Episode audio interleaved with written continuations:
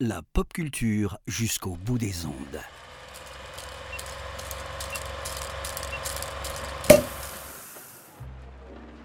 Bonsoir à tous, euh, bonsoir à toutes, bienvenue euh, sur l'apéro ciné. Euh, pour un numéro qui sera très bruyant pour un sujet qui ne l'est pas tant, puisque aujourd'hui c'est une émission qui est consacrée aux origines du cinéma, au cinéma muet, on va plonger à la source du cinéma, Euh, et pour cette plongée j'avais besoin d'un expert, euh, que dis-je, d'un- savant sur la matière, et qui de mieux que, euh, que Quentin d'À la rencontre du 7e art pour venir nous en parler? Salut Quentin, comment ça va? Salut, salut tout le monde. Bah écoute, ça va, merci beaucoup de, de m'inviter pour ce petit apéro ciné. Je vois qu'on me présente en, en- en me tenant en haute estime, alors euh, je vais essayer d'être à la hauteur. Euh, J'admets que j'ai un petit peu la pression, mais je suis ravi de parler de ce sujet euh, avec vous tous aujourd'hui.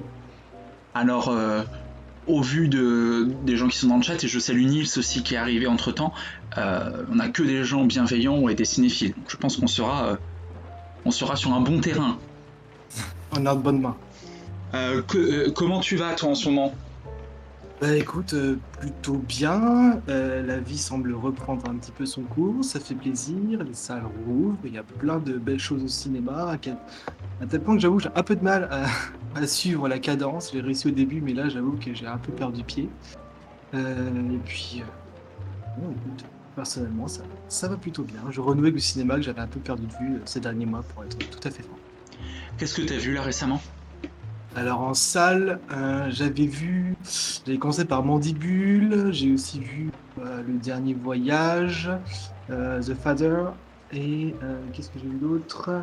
J'ai vu, alors j'ai des petits trous de mémoire, j'ai vu quelque chose, Méandre, voilà c'est Méandre le dernier que j'avais oublié, donc pas mal de, de productions françaises, et c'est d'ailleurs ce qui sort majoritairement actuellement, avec beaucoup de variété et de qualité. Euh, ça fait plaisir. Et j'ai vu aussi je recommande, je sais pas s'il est encore dispo euh, sur euh, Arte, mais À l'abordage, qui est une comédie très réussie et très plaisante, parfaite pour, pour débuter l'été. Eh ben, ça fait des belles recommandations déjà d'entrée de jeu. Je salue Charlotte aussi qui nous a rejoint. Salut tout le monde. Puis salut ceux qui ne sont pas dans le chat et qui nous suivent agréablement. Je rappelle, pour commencer, si tu veux bien, que tu écris sur ton site à la rencontre du 7e art et que tu as une chaîne YouTube également. Pour ceux qui suivent, on vous mettra les liens euh, dans la description et sur le Discord évidemment. Avec euh, C'est un- grand mot. il nous semble peut-être que le Discord a un peu poussé pour que tu sortes une vidéo prochainement sur Tarkovsky, si je dis pas de bêtises.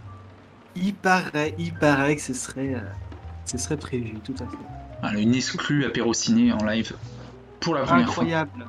Le monde l'attendait et bientôt, enfin, ça arrive. Eh ben, je te propose, si tu le veux bien, qu'on passe tout de suite au questionnaire euh, de l'auteur dont il faut pas prononcer le nom. Est-ce que ça te va? Mais très bien, très bien. Allons-y. hein. Allons-y, allons-y. Eh ben, c'est parti, je prends mon questionnaire sous les yeux et je te passe euh, cet instrument de torture euh, magnifique. Avec comme première question, Quentin, quelle est ton entrée en cinéphilie? Euh, eh bien, mon entrée en cinéphilie va être complètement raccord avec le sujet du jour. Euh, je pense que de toute façon, à peu près toutes les personnes qui me suivent sur Twitter euh, savent de quel film j'ai parlé, tellement j'ai rabâché dessus et tellement j'ai, j'en ai fait l'éloge. Euh, c'est un petit film modeste de 1927, réalisé par Fritz Lang et qui s'appelle Metropolis. Xavier vient de spoiler la réponse, c'est tellement cruel. Mais euh, concrètement, euh, quand il y a à peu près 6 ans, je me suis dit, tiens, euh, je sais pas quoi faire de mon temps, je vais me mettre à me rattraper des classiques, ou en tout cas des films cultes, entre guillemets, euh, du cinéma. Je m'étais noté Metropolis depuis déjà bien des années, j'en avais vu quelques extraits euh, à droite à gauche, et je me suis dit, ah, c'est quand même dingue. En 1927, on savait faire des choses comme ça. Et euh, pour quelqu'un comme moi qui avait à peu près vu aucun film ou peu d'avant 1960, ah, je me suis dit, tiens, allez, on va, essayer. euh, on va déjà franchir la barrière du noir à blanc et en plus celle du sang. Et donc j'ai euh, lancé un beau soir euh, d'été euh, 2015, 14 pour être plus précis, donc ça fait même 7 ans, Metropolis. Et au bout de 30 secondes, j'ai compris que j'allais prendre une claque monumentale.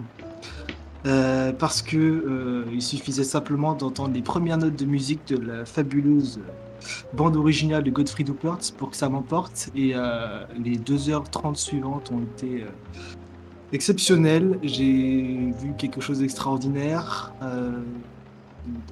d'indescriptible. Et c'est là que je me suis dit, ok, l'histoire du cinéma, ce n'est pas juste 50 ans, mais c'est bien 120 ans. et c'est cette période est pleine de, belles choses à te faire découvrir. Et c'est là que j'ai découvert vraiment toute la puissance du cinéma qui n'était plus juste un passe-temps sympathique, mais vraiment euh, quelque chose qui, euh, qui avait en moi quelque chose de bah, que, que, rien d'autre que le cinéma pouvait faire en fait. Et, euh, et moi qui l'ai découvert en préparant cette émission, je ne peux que être d'accord avec toi. Et j'en profite. de goût.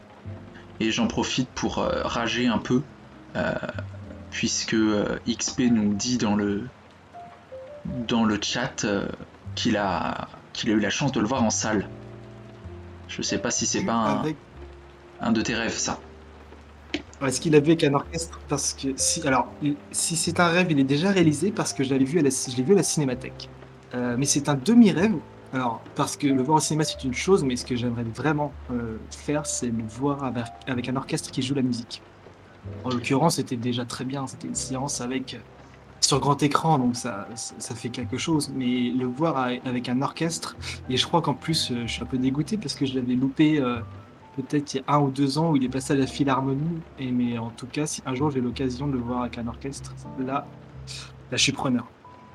Oui, et je profite juste de m'excuser des petits bugs, puisque un apéro ciné, comme l'a ah dit si bien Gray, euh, un apéro ciné sans ce n'est pas un apéro ciné. Vous comprenez, on essaie de se mettre dans le thème, euh, on fait un live muet et sans image. Voilà. Il faut deviner ce qu'on dit sans voir les, sans même voir les lèvres bouger. C'est ça, c'est, euh, c'est, vraiment c'est un travail d'introspection. Vous, comprendrez bien. C'est pas du tout le présentateur qui se cherche une excuse de la fatigue de son réseau du stream expérimental. Voilà. Euh, je voulais savoir, deuxième question de ce questionnaire euh, de Voldemort, comme là, je l'ai vu passer dans le chat. Quel est ton classique ennuyeux? Moi, je suis bon public en termes de cinéma. Je cherche toujours le bon aspect. Euh, enfin, même si quelque chose ne me plaît pas forcément, c'est très dur de me faire détester un film. là, l'exemple que je vais citer, c'est purement subjectif parce qu'en général, les films sont enfin les films n'ont de mauvais que ce qu'on n'aime pas en, eux. Et euh, je, loin de moi l'idée de qualifier le film que je cité de mauvais parce que ce serait une pure hérésie. Mais la fois où je l'ai vu, je, je pense que j'ai raté ma rencontre avec ces films. C'était donc euh, Apocalypse Now, dont j'avais mentionné le nom euh, soir où Thomas est passé. C'est vraiment alors, loin de dire ennuyeux, hein, je, vraiment, je vais juste dire que j'ai pas pris la claque à laquelle je m'attendais. C'est ça plus précisément.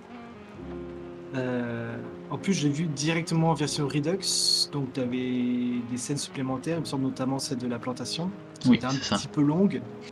Euh, donc, je, l'ai toujours dit que je le reverrai un jour. Euh, c'est évident parce que c'est quand même un, un monument et que je sais qu'en le revoyant, je l'aimerais beaucoup plus. Euh, d'autres films sont déjà passés par cette case, donc j'ai aucun souci avec ça. Mais euh, j'avais pas de meilleur exemple aujourd'hui euh, pour donner un peu ce, fameux exemple du, classique en. Donc ne, ne, soyez pas vexés ou ne, ne, mésestimez pas pour, pour ce que je viens de dire. de toute façon, c'est que temporaire, au plus. Écoute, euh, j'ai pas vu Thomas dans le chat, donc tu devrais pas te faire injurier normalement. Je pense qu'il a fait exprès, il avec ça. Oui, voilà, je, pense qu'il est pas venu exprès pour ça. Non, euh, je peux t'inciter, moi personnellement qui aime beaucoup le film, euh, je me permets ce petit conseil. C'est peut-être la Redux, c'est peut-être la version que je trouve la moins bonne, notamment pour la plantation. Je t'invite à le regarder en Final Cut, qui est sorti il y a quelques mois, un peu avant le Covid, en salle, si je dis pas de bêtises, que j'ai eu la chance de découvrir et oui, c'est comme Metropolis. Si t'as l'occasion de le voir en salle, je te le recommande quand même. oui, bien sûr. Bah, de toute façon, si un jour j'ai l'occasion de le voir en salle, euh, je, le ferai très probablement. Donc euh, voilà, il a pas de. J'ai toujours dit que je lui donnerais une seconde chance. Ça fait longtemps que je le faire, mais euh, mes craintes pour ça. est-ce qu'on passerait pas à la question suivante qui est euh, celle de te demander quel est ton grand film incompris? Euh, mon grand film a compris. Alors, je pense que je, vais donner un exemple de film qui est pas forcément. Alors, ma définition hein, euh, de film a compris, ça va être plutôt un film qui n'a pas la réputation qu'il mérite.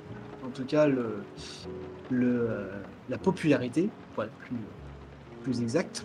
Euh, et je vais euh, citer un exemple d'un film plutôt, qui a le malheur d'avoir un contemporain plus célèbre que lui. Ce serait euh, Dark City euh, d'Alex Proyas. Euh, ce film, donc, c'est c'est un film de science-fiction qui raconte euh, un peu sur l'esthétique de film noir et justement un peu expressionniste, pas mal hérité de, de, enfin, de- des films des années 20, euh, du style Metropolis dans son architecture, etc. Euh, et euh, ça raconte l'histoire d'un homme qui, en gros, se, réveille, qui n'a plus, euh, qui cherche son identité. Bon, je vais pas en dire plus parce qu'on on arrive vite à, à divulgacher la, le, twist du film parce qu'il y en a un, donc déjà j'en dis trop. Euh, D'ailleurs à ce titre, je crois que je recommande si euh, si ça vous intéresse de regarder plutôt la director's cut parce qu'il me semble qu'apparemment la version cinéma propose un monologue de- d'entrée qui en fait euh, dévoile d'emblée le, le, le, le spoil du film. Donc ça gâche un peu l'expérience. En tout cas, c'est un film que j'ai énormément apprécié euh, pour son esthétique, pour ce qu'il raconte. Je trouve qu'il est très riche en discours euh, sur plein de sujets, très métaphysique. Il y a énormément de, choses qui en émanent, je trouve. Et euh, clairement, enfin, la première fois que je l'ai vu, la première chose que j'avais envie de faire après l'avoir terminé, c'était de le revoir. Donc j'avais pris une belle claque. Et c'est un film qui est très peu mentionné, qui est peu connu de- des gens en général. Euh, notamment parce que euh, il est sorti plus ou moins en même temps que Matrix. Il y a Xavier d'ailleurs qui cite euh, dans le, dans le chat, chose que je ne savais pas forcément, mais qu'en tout cas les décors Dark City étaient dans la scène d'intro de Matrix. Euh, c'est un peu bah, le, le film qui a été un peu le, pas dommage collatéral, mais qui a été largement caché par, par Matrix. Je, je ne dirais certainement pas que Matrix ne mérite pas sa popularité, mais en tout cas, de cette époque, euh, la science-fiction a fourni un autre grand film qui s'appelle Dark City, qui n'a pas la popularité qu'il mérite et que si vous l'avez toujours pas vu, euh, je vous le recommande euh, cha- chaleureusement. Eh ben, J'espère que ceux qui ne l'ont pas vu, euh, comme moi, seront motivés euh, par ton argumentaire. En tout cas, moi, tu me donnes envie de le voir, là, tout de suite. Eh ben écoute, Un doit, c'est, je, je- je vais lancer le générique là et je, j'ai essayé le chat et je vais regarder Dark City. Ouais, voilà, on arrête le live. Je pense que Voilà. euh, il y, a des- il y a des priorités, donc euh, là, je pense qu'on a, on a un bon candidat avec. Ouais, c'est ça. Allez, bah, bonne soirée tout le monde, à la semaine prochaine, salut. du coup, là, salut. Non, je t'ai pas assez torturé. Et du coup, je propose euh, de passer à la question suivante, savoir quel est ton plaisir coupable. Les fameux, les fameux plaisirs coupables. Bah, c'est vrai qu'il y a des films comme ça qui, auxquels on s'attache. Je, je ne citerai pas Christophe Maé pour faire la blague. On s'attache et on, même, même malgré l'épreuve du temps. Alors certains ne survivent pas l'épreuve du temps. Euh, certains qu'on a aimés un, un temps en les revoyant, malheureusement, euh, on les aime plus autant parce qu'on a un autre recul ou une autre vision des choses. Il y en a d'autres, bah, malgré tout, on, on aime toujours autant. Alors, Xavier dit en effet qu'il n'y a pas de plaisir coupable. En effet, il n'y a de coupable que euh, la justification euh, auprès des autres personnes. Après tout, le, plaisir, c'est ce qui rapporte le plus. Euh, et j'ai pas honte non plus de citer les films que je vais citer parce que je les aime et que je les ai jamais détestés et que je continuerai à les revoir sans trop de soucis. Et, c'est ça qui fait la richesse du cinéma, c'est qu'on on peut aimer des classiques euh, incontestables, tout comme des films qui sont moins estimés mais qu'on aime personnellement. Il y en a un qui me vient souvent en tête, euh, c'est Die Hard 4. Euh, parce que euh, moi j'aime alors j'aime beaucoup la, saga Die Hard. Évidemment Die Hard 4, objectivement c'est pas le plus réussi de la, saga. Le, premier et troisième restent quand même, le 2, est- le 2 est bien, mais le premier et troisième restent quand même des sommets du cinéma d'action. Et le 4, même s'il est, est complètement exagéré, c'est n'importe quoi. Enfin, John McClane devient un vrai Terminator et tout, c'est n'importe quoi. Mais, mais je sais pas. Enfin, en fait, j'ai beaucoup aimé ce film quand j'étais ado. C'était mon film d'action, c'était le film du, grand spectacle. Et euh, bon, euh, je le revois toujours. Même en le revoyant, je, bah, m'amuse devant. Ça, me plaît. Et si je veux en citer juste un autre pour le, clin d'œil, c'est aussi euh, Van Helsing avec Hugh Jackman. Pareil, un film d'ado euh, que, euh, que, euh, bah, que j'ai- que j'ai aimé ado et que je, que je peux revoir euh, avec un certain plaisir. Donc, euh, donc voilà, désolé Cédric pour avoir cité euh, Die Hard 4. Je, j'assume, mais j'irai pas jusqu'à dire que j'aime Die Hard 5. Donc il faut pas déconner. Euh, parce que Die Hard 5, mon dieu. Il n'existe pas. Ouais, là, c'était, tu vois, tout à l'heure, j'avais envie d'aller voir un film. Là, tout de suite, euh, si on parle de ça, euh, j'ai envie de me pendre. On parle pas trop de cinéma dans ces cas-là. Ouais, c'est ça. C'est le souci. Ça s'appelle l'apéro au ciné, donc il n'y a pas la place pour Die Hard 5. Mais après, si on voit que, si on voit pas de mauvais films, on n'apprécierait pas autant les bons. Et c'est aussi ça qu'il faut se dire. Mais euh, c'est une très belle maxime à cette question. Alors oui, si, si t'as jamais vu Die Hard, t'as loupé quelque chose, hein, vraiment. Je, je réponds, euh, j'ai vu dans le chat. euh, des ah oui, non. Sauf le 5, si t'as bien compris, t'as rien loupé. Si je peux me permettre une petite euh, blague, je pense que devant, devant Die Hard 5, t'as surtout envie de picoler plus que de ciné, euh, pour reprendre le nom de l'apéro ciné. Ah, tu fais un bon jeu à boire, quoi. Ouais, Mais euh, clairement, la trilogie, euh, les trois premiers, c'est c'est quelque chose. C'est vraiment quelque chose. J'ai revu Piège de cristal euh, pendant les fêtes, là, bah, classique, hein, un film de Noël, l'homme. Euh, et franchement, non, mais c'est- génial. Et le 3, évidemment, aussi. ex- Excellent. Mm. Matière d'âme, quoi. Die Hard, film de Noël, on est d'accord. Bien entendu. Et puis on tranche cette, euh, cette question en juin, évidemment. Ah bah, évidemment, hein. c'est- là tout le principe. Question suivante pour, euh, pour continuer dans cet instrument de torture. euh, quel est le film qui t'arrache une larme Euh, Il y en a un euh, auquel ça arrive, mais toujours. Euh, ça pourra faire rire. Mais euh, je ne peux pas terminer le troisième Seigneur des- Anneaux sans avoir une larme aux yeux. C'est-à-dire qu'en général, euh, moi je les regarde à la suite, pas en une journée, mais bon, on se comprend.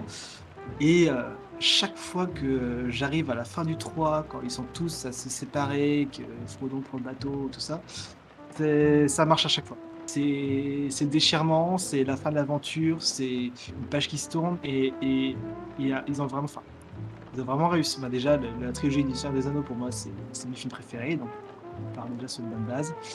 Et euh, au-delà de ça, bon, bah, ils ont vraiment réussi à créer cette fraternité, à lui donner vie. Vit avec eux, on, on pleure avec eux, on souffre avec eux, et quand on arrive à la fin, bah, c'est, je sais pas, on, comme si on perdait des, pas des proches, mais enfin, on, on- on- on ferme la page, on tourne la page, et moi, à chaque fois, j'ai la, j'ai la larme aux yeux, ça, ça, ça manque jamais. Ça motiverait presque à faire un apéro ciné spécial Le Seigneur des Ados. C'est pas dans les cartons Allez. encore. Par contre, je me permets juste un petit co- conseil de santé publique parce que je suis quand même à la base étudiant en médecine, non SPAC. Vous ne faites pas de jeu à boire ou à chaque coupure de l'apéro ciné vous buvez. Je ne tiens pas à ce qu'il y ait des comas éthyliques dans le chat. Ah non, attends, après, on va être responsable de ça, et c'est pas possible. Ah ouais, non, non, c'est. Je, je peux pas, moi, c'est mon éthique professionnelle. On ne cautionne pas toujours avec modération, bien sûr. Surtout que la question suivante qui enchaîne, c'est euh, quel est le film pour une soirée à plusieurs? Ah Bon, Il y, en a- tellement. Il y en a tellement. Euh, je pourrais citer, euh, par exemple, je pense que les. euh, la, entre guillemets, trilogie de Guy Ritchie, Anacrim et Botanique, Snatch et Rock'n'Rolla, c'est pas mal pour ça. Il y a un bon côté. un bon côté planant, jouissif et délire au- autour de ces films. Donc je, trouve que je trouve qu'ils se prêtent pas mal au jeu, surtout Snatch. Après, ce sont des films un peu, entre guillemets, un culte. Enfin, beaucoup de gens ont, un peu les répliques ou, euh, ou, ces films dans, leur cœur. Et je trouve que c'est c'est vraiment des, des films de potes. Quoi. Je trouve que ça se voit facilement euh, à plusieurs. Ça, ça, peut animer une soirée. Et sinon, euh, ça peut s'agrémenter d'un jeu à boire, mais c'est vrai qu'on a dit qu'on arrêterait ça. Et un excellent film, et vraiment un chef-d'œuvre du cinéma, et vraiment.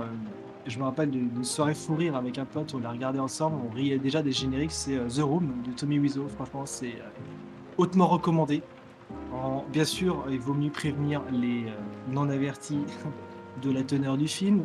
Ça, permet d'éviter les, mauvaises surprises, mais une fois lancé dedans, c'est c'est du grand n'importe quoi. Et je garderai, toujours en mémoire cette fameuse séance organisée par Panic et Chroma au Grand Rex. Oui, on a vu The Room dans la grande salle du Grand Rex euh, avec euh, l'équipe euh, du film.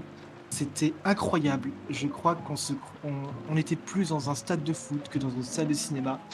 C'était des cuillères balancées partout. Je me rappelle encore de voir des cuillères jetées à la tronche d'Éric Judor et Michel Lazanavicius qui étaient trois rangs derrière qui étaient complètement blasés à voir cette foule d'abrutis beugler toutes les répliques et allumer leur portable lors des scènes érotiques. Je sais qu'il y en a certains qui avaient mal vécu cette séance, mais je dois dire que c'était un sacré délire. Mais oui, euh, je sais, bah, avez, tu peux trouver ça euh, mauvais et chiant. Euh, C'est juste que je fais partie des gens qui ont un peu adopté le délire, qui je cautionne pas, enfin dans le sens oui, c'est vraiment mauvais, mais je, je sais pas, je trouve qu'il a un côté touchant malgré tout dans sa nullité. Il y a une démarche assez sincère derrière, je trouve. Et euh, je sais pas, c'est c'est différent. Après, c'est subjectif de toute façon. Certains ne trouveront, ne comprendront pas l'engouement autour. Euh, bon, moi, moi j'ai juste des bons souvenirs autour de ce film et euh, je les cultive. Parce que j'ai bien des bons souvenirs. Et ça me fait marrer parce que j'étais persuadé que tu allais répondre The Room pour le plaisir coupable, étonnamment. Ah ouais, mais alors c'est pas vraiment un plaisir coupable parce que euh, pour moi, plaisir coupable, c'est quand même un film qui, euh, qui est injustement, euh, injustement taclé par les gens et auquel tu trouves des qualités et que tu prends du plaisir à le revoir. The Room, c'est un film qui mérite qu'on dise qu'il est nul, mais euh, dans lequel on peut trouver un délire. Alors non, il est pas forcément, il est pas drôle au premier degré de toute façon. C'est pas, c'est pas drôle au premier degré. C'est juste que après, il y a toute une mythologie qui s'est créée autour. Il y a, y a tout un Ouais, voilà, je- c'est mauvais, ça vient du cœur exactement, mais c'est pas c'est pour ça que je ne mets pas en plaisir coupable parce que c'est vraiment foncièrement mauvais. quoi. Ça. J'imagine du coup qu'à la question suivante, tu répondras pas Tommy Wiseau euh, pour savoir euh, qui est l'actrice ou l'acteur qui te pousse dans les salles. Ah ouais, attends, ça c'est une grosse question. Euh, excellente question parce que là, euh, j'aurais du mal à dire exactement. Euh, surtout dans les acteurs modernes, en distinguer, acteurs ou actrices modernes, en distinguer euh, un ou une qui me ferait entrer dans les salles, euh, c'est compliqué. Et si, et si c'était pas l'époque moderne?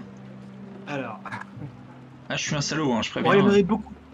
Il y en aurait beaucoup, il y en aurait beaucoup. Alors, euh, je pense que parmi mes acteurs euh, fétiches, euh, toutes, toutes époques confondues, je me dois de citer Kirk Douglas. Euh, parce que pour moi, c'est un des plus grands acteurs qui ait vécu.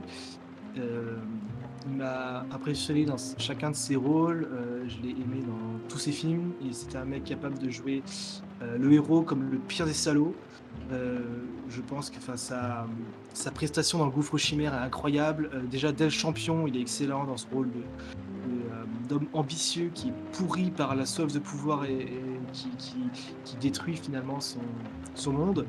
Euh, je- son rôle aussi en, en tant que Van Gogh, est, euh, il, est habité par le rôle, c'est vraiment lui le. euh, bah, il est Van Gogh, quoi.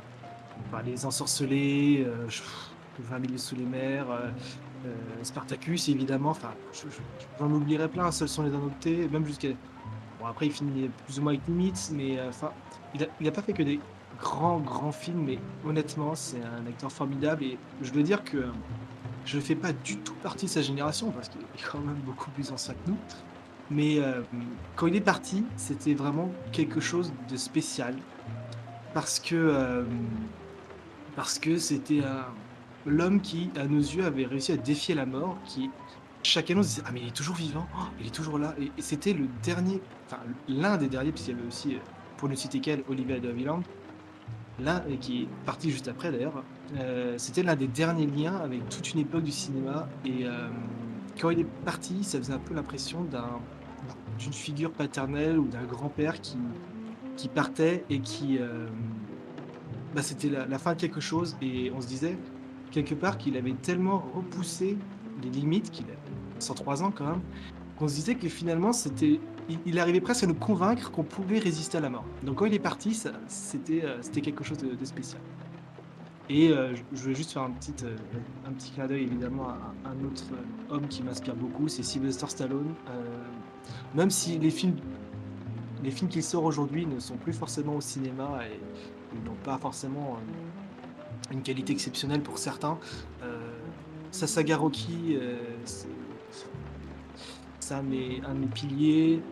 euh, c'est un- homme que j'admire beaucoup, euh, qui, est parti de rien, qui s'est battu euh, au sens propre comme figuré pour, s'en sortir. Et pareil, pour moi, c'est une figure un peu paternelle.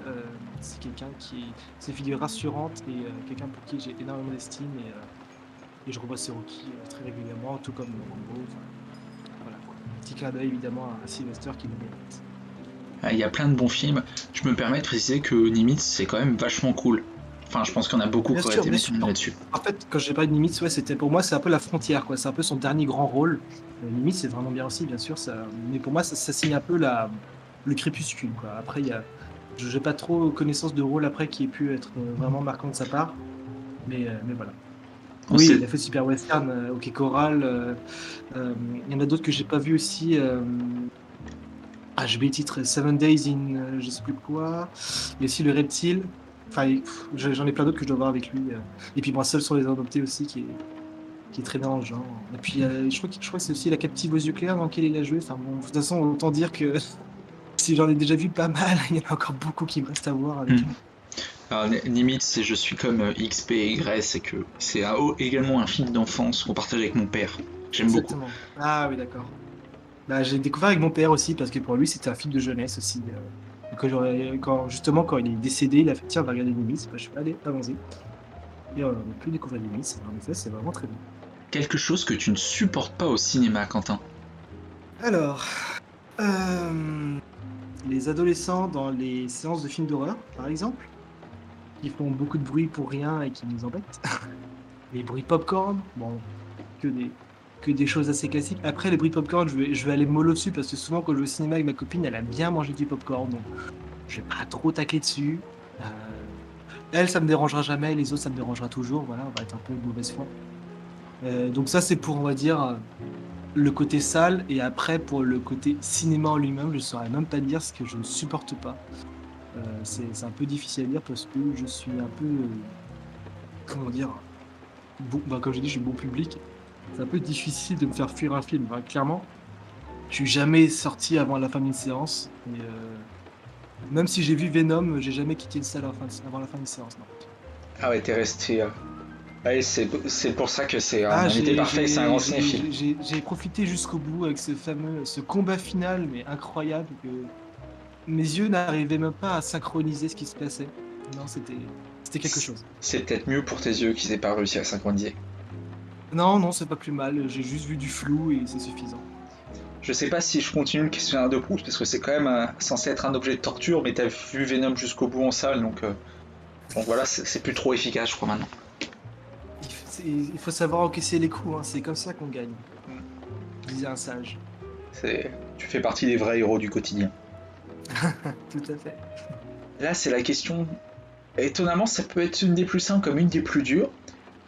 Mais euh, surtout que Gray avait fait une très belle formulation la semaine dernière. Je voulais savoir si pour toi le streaming c'est l'avenir du cinéma. Ah oui, cette question. Oui, bah, j'étais assez d'accord avec ce qu'il disait, si je dis pas de bêtises, ou il- peut-être qu'il me corrigera dans le chat si je dis des, absurdités, où il disait que il s'agissait plus du présent que d'un véritable avenir.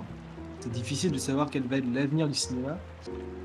En tout cas, euh, il est certain à mes yeux que euh, le streaming aura une part euh, non négligeable dans l'avenir du cinéma parce qu'il prend de l'importance. On voit les rachats de catalogues, plein de choses comme ça qui, qui disons, permettent de, favoriser l'accès au, cinéma grâce aux plateformes de streaming. Donc il s'agit même plus forcément de, parler de nouveautés, de films dédiés au streaming, mais même de, de films de patrimoine. hein. Il y a des, plateformes qui sont, qui sont bien orientées là-dessus, comme la Cinétech, pour ne citer qu'elle. Donc il en fait partie. Euh, dire que c'est l'avenir avec un grand A, toujours difficile à dire. Le monde est en constante évolution. Euh, on ne sait pas ce qui nous attend demain. Mais euh, à mon sens, le cinéma ne pourra jamais disparaître des salles parce que les deux sont directement liés. le cinématographe reste une invention qui avait pour, objectif de filmer et de projeter. Donc s'il n'y a plus de salle de cinéma, pour moi, il n'y a plus de cinéma. Donc ce sera à voir. J'ai pas les, les, chiffres forcément ou autres, mais le streaming va continuer à, évoluer. Il a une période d'ailleurs très propice avec euh, l'épidémie et les confinements qui ont fermé les salles et euh, permis la diffusion des films en streaming. Toutefois, on a quand même pu se rendre un peu compte aussi, et c'est mon expérience personnelle aussi euh, qui, influe mon, jugement, que globalement, malgré des sorties en streaming, il n'y a pas eu des retentissements ou des, des événements qui se sont déroulés. Il y a eu des films de qualité qui sont sortis. Il y a quand même eu un film de David Fincher qui est sorti euh, sur Netflix, que j'ai bien apprécié au demeurant. Mais, et je crois que c'est Thomas qui en avait parlé, il me semble, dans un tweet récemment, euh, disant que, euh, c'était lui ou quelqu'un d'autre, hein, mais qui disait qu'en gros, la sensation qu'on avait, c'est ok, ces films sont sortis, mais qu'est-ce qu'on en retient aujourd'hui? Et que malgré tout, pour moi, l'expérience en salle restera plus marquante. Et de toute façon, le cinéma est indissociable de. Ouais, je me souviens de ce débat. Je crois c'était un, débat qui avait été lancé par, euh, par Ophélie, je crois, sur, euh, sur Twitter que je salue. c'était Ophélie. J'hésitais, mais c'était Ophélie qui l'avait euh, lancé, ouais. Voilà, et un débat qui avait été très intéressant d'ailleurs là-dessus. On continue avec l'avant-dernière question de ce questionnaire de l'auteur dont il ne faut pas dire le nom. Quelle est ta sainte trinité du cinéma? Euh. Eh bien. J'ai déjà réfléchi et c'est dur d'en garder que trois. Mais je, vais le faire quand même, parce qu'il le faut. Alors je suis désolé, elle sera un peu masculine cette trinité, mais bon, bah, je prends trois réalisateurs qui, euh, pour moi, euh, sont euh, essentiels, en tout cas à ma cinéphilie. Le premier, sans la moindre surprise, je pense, nous vient de l'Est de l'Europe. C'est un cinéaste russe ou soviétique de son époque c'est Andrei Tarkovsky. Euh, parce que. pourquoi Tarkovsky? Parce que euh, je l'ai connu de nom d'abord comme un cinéaste à la filmographie hermétique, au film compliqué, euh, au cinéma difficile d'accès. Et un jour, donc, je me suis embarqué dans sa filmographie, que j'ai tout simplement suivi selon l'ordre chronologique, et je pense que c'est ce qui est mieux à faire. Et j'ai découvert quelque chose d'incroyable. Enfin, tous ces films sont, à mon sens, exceptionnels. Pour moi, ils forment tous un ensemble qui est euh, un ensemble. ils, sont, ils, construisent, comme quelqu'un l'avait dit, un sorte de, monolithe du cinéma. Et pour moi, enfin, vraiment, ce qui raconte les émotions que ces films dégagent, son, sa vision du monde, euh, la façon dont il transmet sa foi, euh, non pas seulement religieuse, hein, mais aussi sa foi en, la vie, en son travail, en son art. C'est vraiment. Euh, c'est une filmographie très personnelle, mais qui m'a beaucoup parlé. J'ai aussi lu son temps scellé. Euh, c'est plein de remarques euh, extrêmement pertinentes sur le cinéma. Enfin, en tout cas, Tarkovsky, c'est un cinéma qui me fascine et auquel je m'identifie énormément. Ensuite, évidemment, on est sur un épisode sur le cinéma muet, donc je ne pouvais pas citer ce fameux cinéaste dont il faut toujours avoir vu un film pour être un vrai cinéphile, ce bon vieux euh, Friedrich Wilhelm Murnau. Euh, pareil, euh, un, cinéaste pour moi, la filmographie d'une constance et d'une qualité exceptionnelle. un autre cinéaste parti trop tôt, malheureusement. Mais ces films, pareil, sont d'une beauté incroyable. Évidemment, certains ont moins laissé de traces dans l'histoire. On pourrait parler de, les premiers comme Promenade dans la nuit ou Les Finances du Grand-Duc. Euh, d'autres ont marqué l'histoire comme Nosferatu. Euh, et personnellement, mon préféré, ça reste Faust, Le dernier des hommes et Tabou. Euh, mais ce sont des films à, la beauté ahurissante. ils retransmettaient les, idées de bien et de mal de fort belle manière. Ils parlaient de l'amour. vraiment un cinéaste de l'humanité avec un grand H. Tu as d'ailleurs pu découvrir l'aurore récemment, j'ai vu, j'en ai profité pour le revoir aussi, c'est toujours aussi magnifique. Et euh, le numéro 3, j'hésitais un petit peu entre deux, mais je vais faire un bon, euh, un bon clin d'œil à notre, à notre ami Cédric parce que je vais citer John Carpenter. J'hésitais avec Kubrick, hein, mais je préfère citer Carpenter parce que euh, c'est un cinéaste que j'admire aussi beaucoup. Et il a su euh, être euh, fidèle à, lui-même, à son art. C'est un véritable artisan. Enfin, il a commencé quand même, par exemple, non pas son premier film, son second, on va dire, Assaut, c'est comme lui, alors sauf si je dis pas de bêtises, hein, qui euh, réalise, il monte, il fait la musique, il fait tout.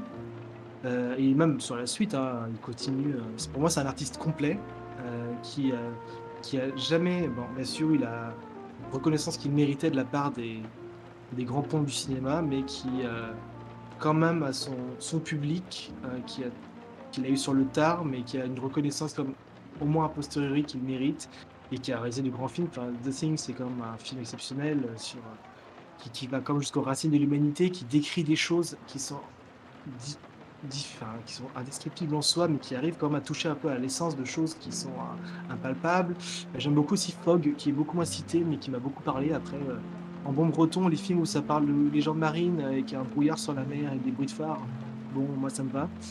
Euh, ah, euh, Ah, c'est le temps habituel. Exact, oui, surtout actuellement. Invasion Los Angeles aussi que j'aime beaucoup, pour, son, pour le message qu'il porte, pour son ambiance, pour, pour. Enfin, euh, voilà, enfin Carpenter, pour moi c'est aussi un de mes piliers euh, du cinéma. Voilà, et comme le dit Spike, on sait que Carpenter c'est un grand réalisateur parce qu'il y a eu une émission sur Twitch récemment sur lui et c'est quand même la preuve que c'est un grand réalisateur. Il n'y a que des gens de qualité et au bout de qualité ici, de toute façon, c'est ça. Comme Tarkovsky, où devrait prochainement y avoir une vidéo sur YouTube très bonne euh, à son sujet. Alors le, le réalisateur n'est pas forcément très expérimenté, il fait avec ses petits moyens. Il fera, il fera tout pour que ça, pour que ça mérite cette attention. Non, moi je suis sûr qu'il est très pertinent. Et enfin, cette dernière question pour clôturer ce, ce questionnaire de l'auteur dont il faut pas dire le nom. Quel est ton film ultime? Alors, euh, je vais en citer deux. Je vais pas citer Metropolis parce que j'ai déjà fait, même s'il fait partie du film ultime. Un de ceux que je qualifierais de film ultime, et je me demande si Cédric l'avait pas cité non plus, et je crois que c'est c'est celui qu'il avait cité. Désolé si ma mémoire fait défaut, mais je vais citer Barry Lyndon, et je crois que c'était ça qu'il avait dit. Euh, et je pense un peu pour les mêmes raisons. Euh, parce que, euh, déjà, quand je l'ai vu, j'ai trouvé ça magnifique. Beaucoup le mettraient dans la catégorie.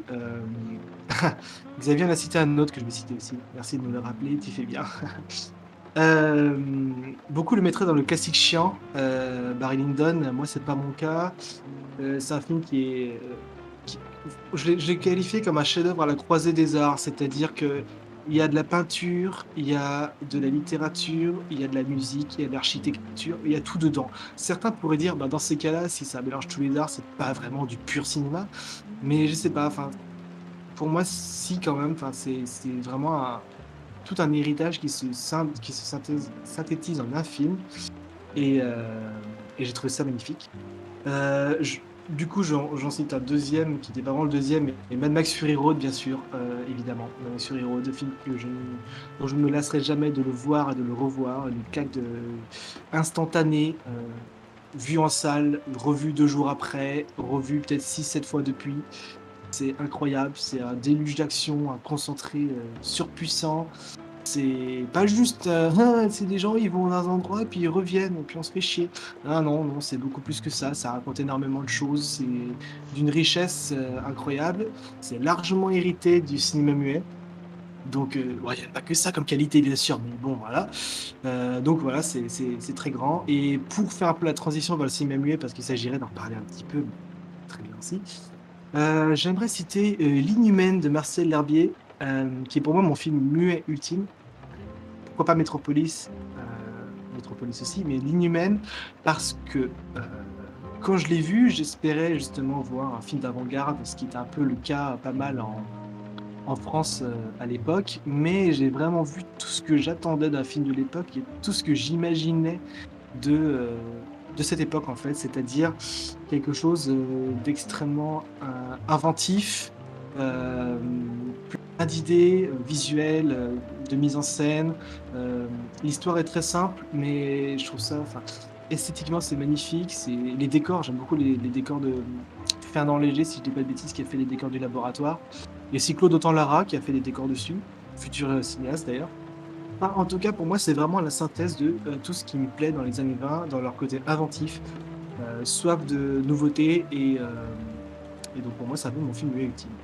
Mais ça fait un, euh, beau questionnaire euh, de Marcel, euh, tout cet ensemble. Vu que tu as ouvert sur le cinéma, mais je vais refermer la porte. Non, parce que avant quand même d'en parler, traditionnellement on parle un peu du news. Ça va être rapide, je pense, parce que c'est vrai que étonnamment je trouve l'actualité ciné un peu calme. Mais, mais je voulais quand même te poser la question sur ce qui a un peu animé Twitter ces quelques jours.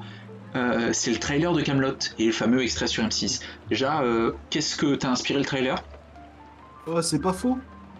Euh, alors, qu'est-ce qui m'inspire le, le trailer? Bah écoute, je ne vais pas faire ce que beaucoup de gens ont fait en le voyant, c'est-à-dire partir sur des conclusions hâtives et dire un peu parfois n'importe quoi dessus. Moi, j'aime bien Camelot, la série. Je suis pas non plus un fan complètement invétéré. J'ai des amis qui, les regardent en boucle, qui connaissent tous les répliques et autres. Je ne suis pas jusque-là. Donc, du coup, j'ai regardé le trailer quand même avec une certaine curiosité. Et euh, je dois dire que ça a l'air intéressant. En tout cas, euh, moi, ça, attire mon attention. Parce que euh, c'est un film qui, je pense, ne va pas chercher à faire que du fan service, mais aussi un peu parler à tout, à tout public dans son ensemble. Et euh, bon, j'ai vu des décors intéressants, des costumes, des choses qui, pour moi, euh, témoignent un peu de la de l'imagination d'Alexandre Astier qui, me- qui me paraît très, euh, très riche. Et donc, je, je trouve le trailer intéressant. Il montre déjà beaucoup de choses, donc j'espère qu'il n'en a pas trop montré. On verra bien. En tout cas, ça, ça m'intrigue. T'iras le voir en salle du coup? Oui, oui, je pense. Oui, oui, ben, je pense que j'irai voir en salle. euh, j'irai voir en salle, c'est certain. Euh, de toute façon, là, je vois que. Enfin, comme, comme j'avais sorti un, petit tweet un peu. euh, pas piquant, mais bon, euh, j'étais un peu la- lassé de, de voir ce qui, euh, ce qui était dit dessus. C'est-à-dire que je voyais des gens qui voyaient l'extrait qui avait été, qui avait été euh, montré sur M6 euh, il y a quelques temps. Qui disent oh là là mais qu'est-ce que c'est que cette horreur Euh, les couleurs euh, c'est plat c'est fade y a rien alors que peut-être qu'il est même pas fini en fait je pense que c'est ce qu'il disait.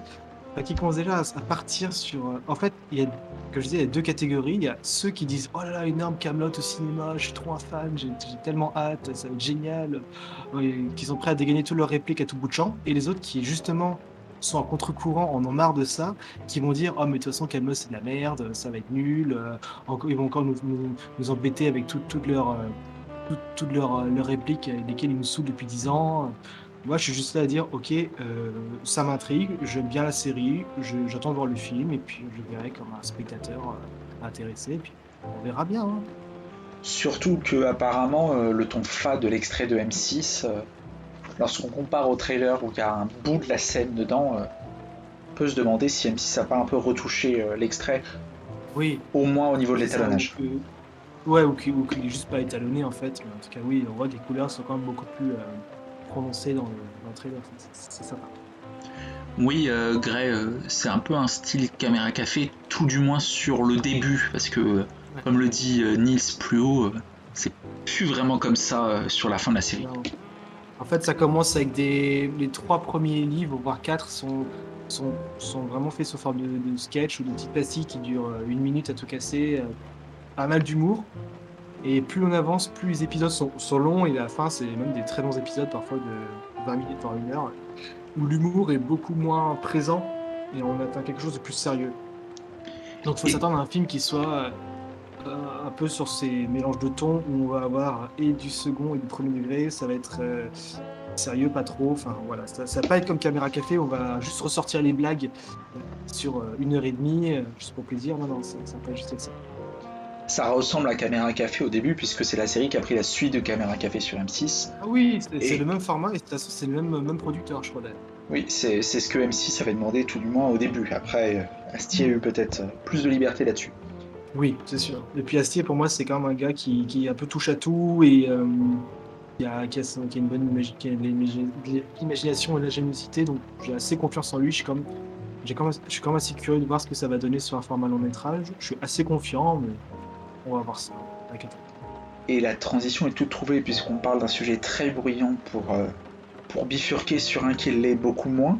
Ce que je propose, euh, après quasiment une heure d'émission déjà, euh, on passe dans le vif du sujet, qu'on parle un peu de cinéma muet. Qu'est-ce que t'en dis? Moi, ça, ça, ça me dit bien peut-être on pourrait un peu replacer euh, quelques repères euh, avant. Je sais pas si tu veux le faire ou tu, si tu veux que je m'en charge. Euh, je peux, hein, comme tu veux. Ben, avec plaisir, je te laisse abreuver de connaissances le chat et moi-même. bon, de toute façon, je vais pas non plus faire une passe exhaustive sur, sur tous les repères qui existent parce qu'ils sont bien trop nombreux et de toute façon, on aborde comme un, un faux sujet parce que le cinéma muet, c'est quand même plus que juste ce qu'on pourrait qualifier d'un genre ou autre. C'est comme tout une, un pan du cinéma qui représente comme une, trentaine d'années.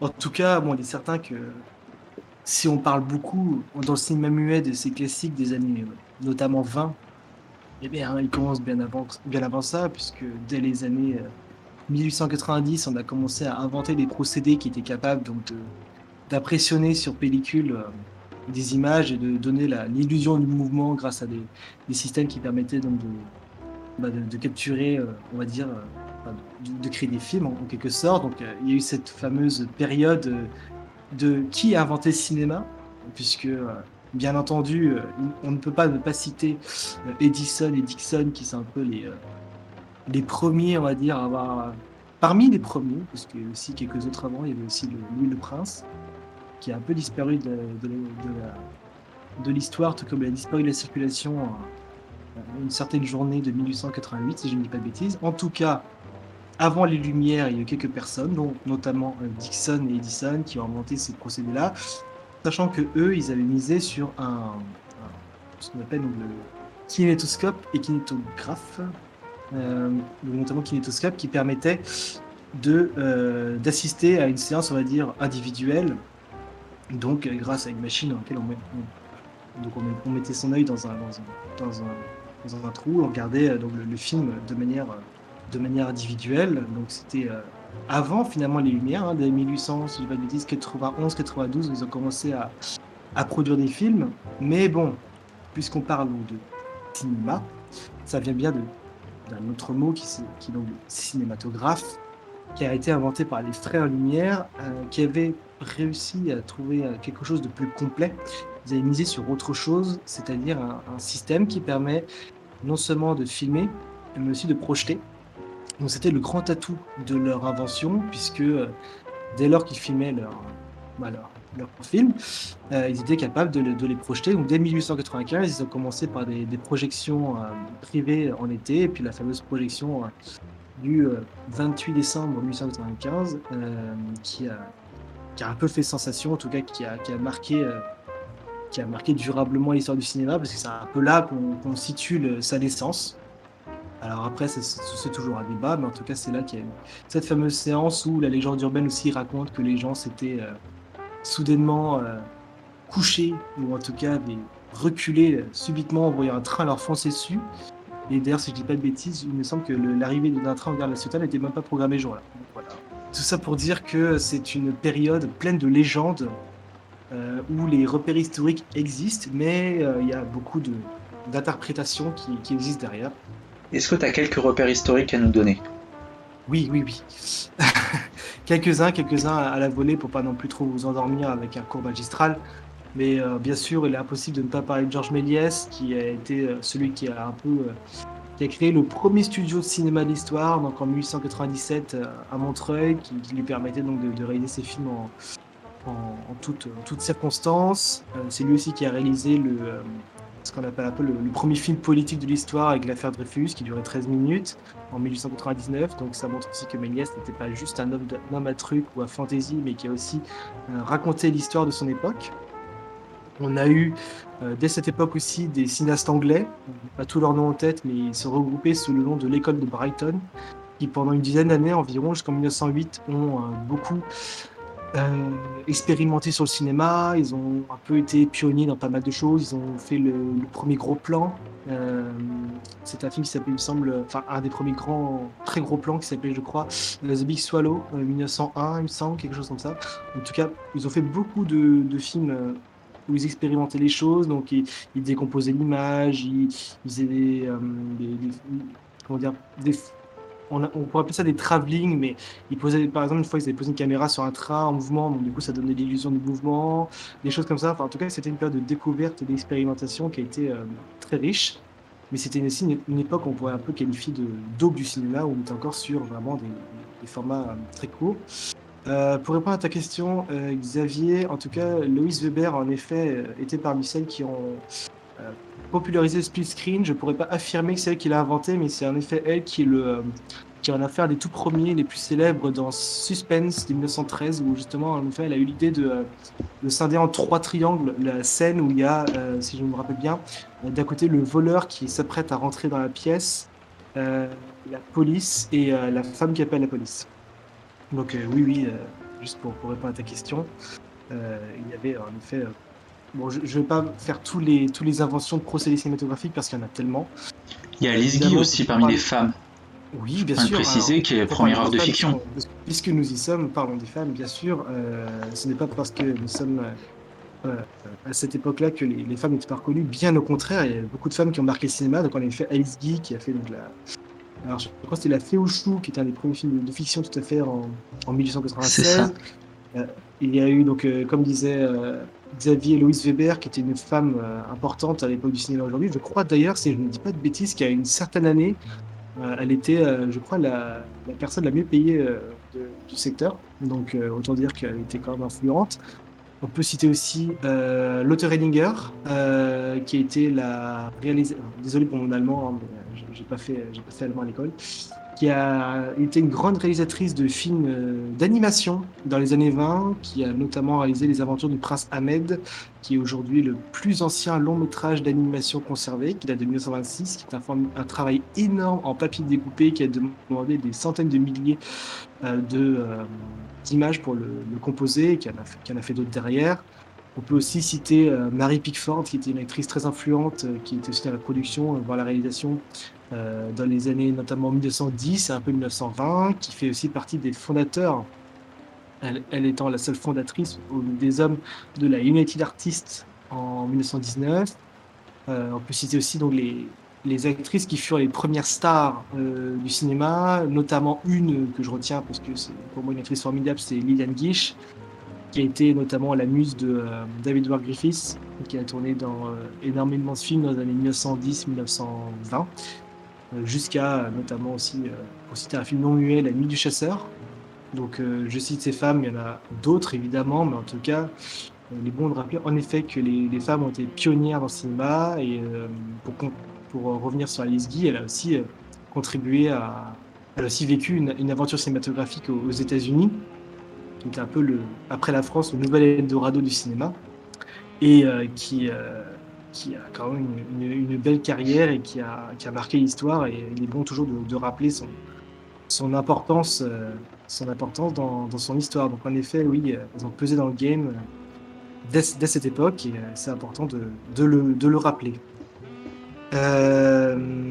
Je cite aussi, bien sûr, l'année 1902, euh, qui est pas importante parce qu'il y a la, sortie du Voyage dans la Lune de Méliès, qui reste son chef-d'œuvre, un film d'une durée assez euh, longue pour l'époque et qui est vraiment un, film fondateur aujourd'hui, qui reste un modèle et, euh, euh, un film plein d'imagination, qui condense vraiment tout le génie de Méliès, qui est à son apogée à cette époque, et, qui aujourd'hui encore fascine, c'est- bien normal.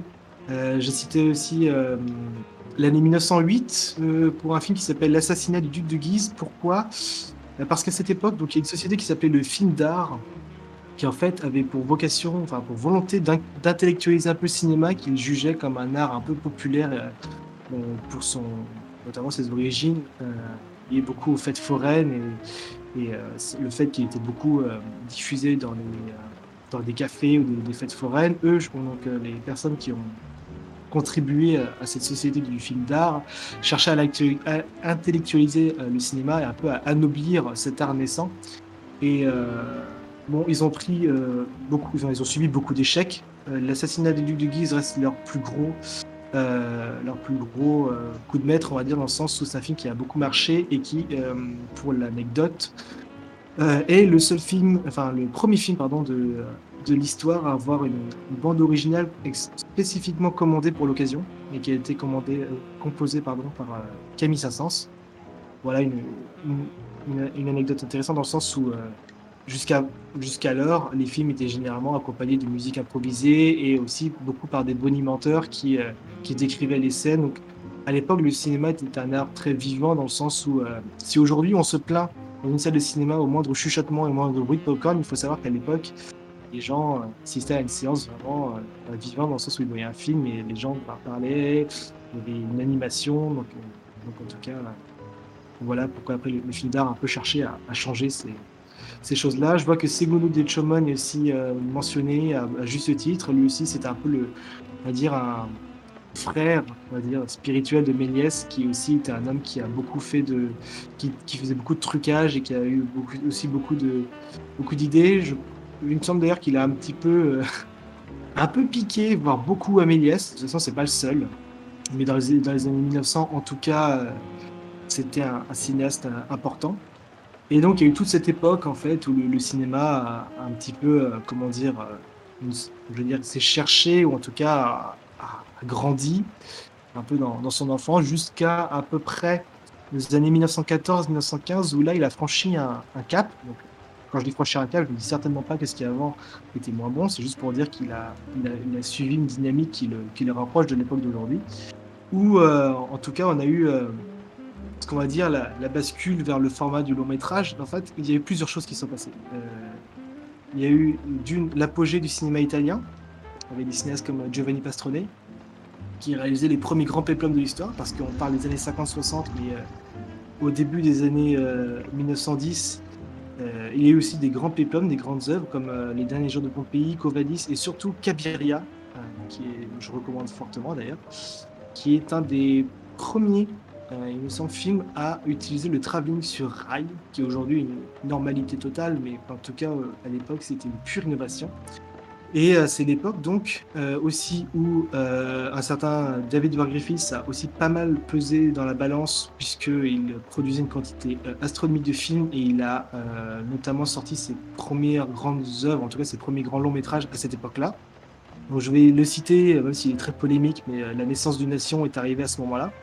Euh, quoi qu'on en dise, et bien sûr, je ne remettrai certainement pas en question euh, les critiques qui sont faites à son égard pour son, euh, sa prise de parti qui est sans équivoque. En tout cas, il a durablement marqué le cinéma parce qu'on va dire c'est la première grande œuvre à avoir marqué les esprits, pas juste pour son discours, bien sûr, un peu abject. En tout cas, une, œuvre de trois heures monumentale qui a été le plus grand succès au box-office pour son racisme, voilà, qui a, qui, a, qui a été le plus grand succès au box-office jusqu'à Retour n'importe le vent et qui, on va dire, a un peu lancé la, la période des, euh, des, euh, des, longs métrages, enfin, en tout cas la, la, normalisation du long métrage comme un, un, un format habituel. Et aussi, euh, il coïncide avec la fin de l'hégémonie qui était déjà un peu entamée du cinéma français sur le cinéma mondial, puisqu'avec la Première Guerre mondiale, euh, bah, les Français avaient malheureusement un peu la tête ailleurs au cinéma, et euh, les Américains ont largement profité, non pas juste volontairement, mais par la situation, pour maintenir leur production et devenir les leaders sur le marché, ce qui n'a finalement jamais changé depuis. Donc il y a eu une vraie bascule à cette période-là sur, sur l'histoire du cinéma. Et encore quelques petites dates que je peux mentionner. Je ne vais pas de refaire toute la liste que j'ai faite parce qu'on va, y passer la soirée. Mais euh, j'aimerais citer aussi euh, l'année 1919 pour euh, notamment la fondation du VGIK à Moscou, notamment par Lev Kuleshov et toute une tribu de jeunes cinéastes russes. Juste après donc la, révolution, qui en fait coïncide avec une, volonté de, créer, de faire de nouvelles choses suite à cette révolution culturelle Chose qui s'est fait d'abord dans la douleur, puisque euh, il n'avait pas de moyens, il n'y avait pas de pellicule, il n'y avait rien. Donc ce qu'il faisait, c'est que concrètement, il reprenait par exemple les films de Griffiths ou d'autres cinéastes et euh, il les remontait à leur manière. Et c'est un peu là qu'en fait, ils ont commencé à élaborer des, des théories sur, sur le montage au cinéma. Et, euh, ce, qui, ce, qui, fait en fait le, véritable langage du cinéma, ce qui a été aussi un, vrai sujet pour un certain, certain Sergei Eisenstein, euh, puisque euh, leur, grande question finalement c'était de savoir ce qui distinguait le cinéma des autres arts et ce qui faisait un peu son, son unicité, et c'était pour eux donc le, montage. Donc ils, ont ils, ont réalisé beaucoup de films à cette époque-là, donc la première moitié des années 20, avec une volonté de, de créer, de, de faire de la nouveauté.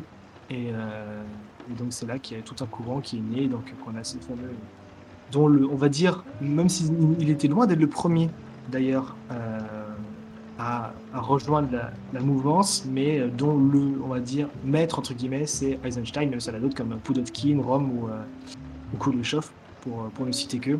Donc le, cinéma russe a connu un certain essor, sachant que il y a eu un cinéma pré-révolutionnaire avec des cinéastes comme Evgeny Bauer qui avait beaucoup d'idées, mais euh, il y a eu cette fameuse pause entre guillemets euh, à cause de la révolution et il y a toute une frange en fait du, euh, du cinéma russe qui a, qui a quitté le pays, dont Bauer justement qui a voulu faire et il en est mort. Il s'est blessé, enfin j'en rime, c'est clairement pas drôle, mais il, s'est blessé en, partant et euh, il, est mort sur le, chemin. Et pourtant, c'était un cinéaste qui avait déjà beaucoup d'imagination et euh, qui euh, était très en avance, je trouve, sur son temps, parce qu'il utilisait déjà pas mal de, de travelling, il mettait des mouvements dans ses plans, il avait des films comme Après la mort, pour, citer un exemple, sont, sont, vraiment intéressants à voir pour le côté euh, en avance sur leur temps qu'ils qu ont.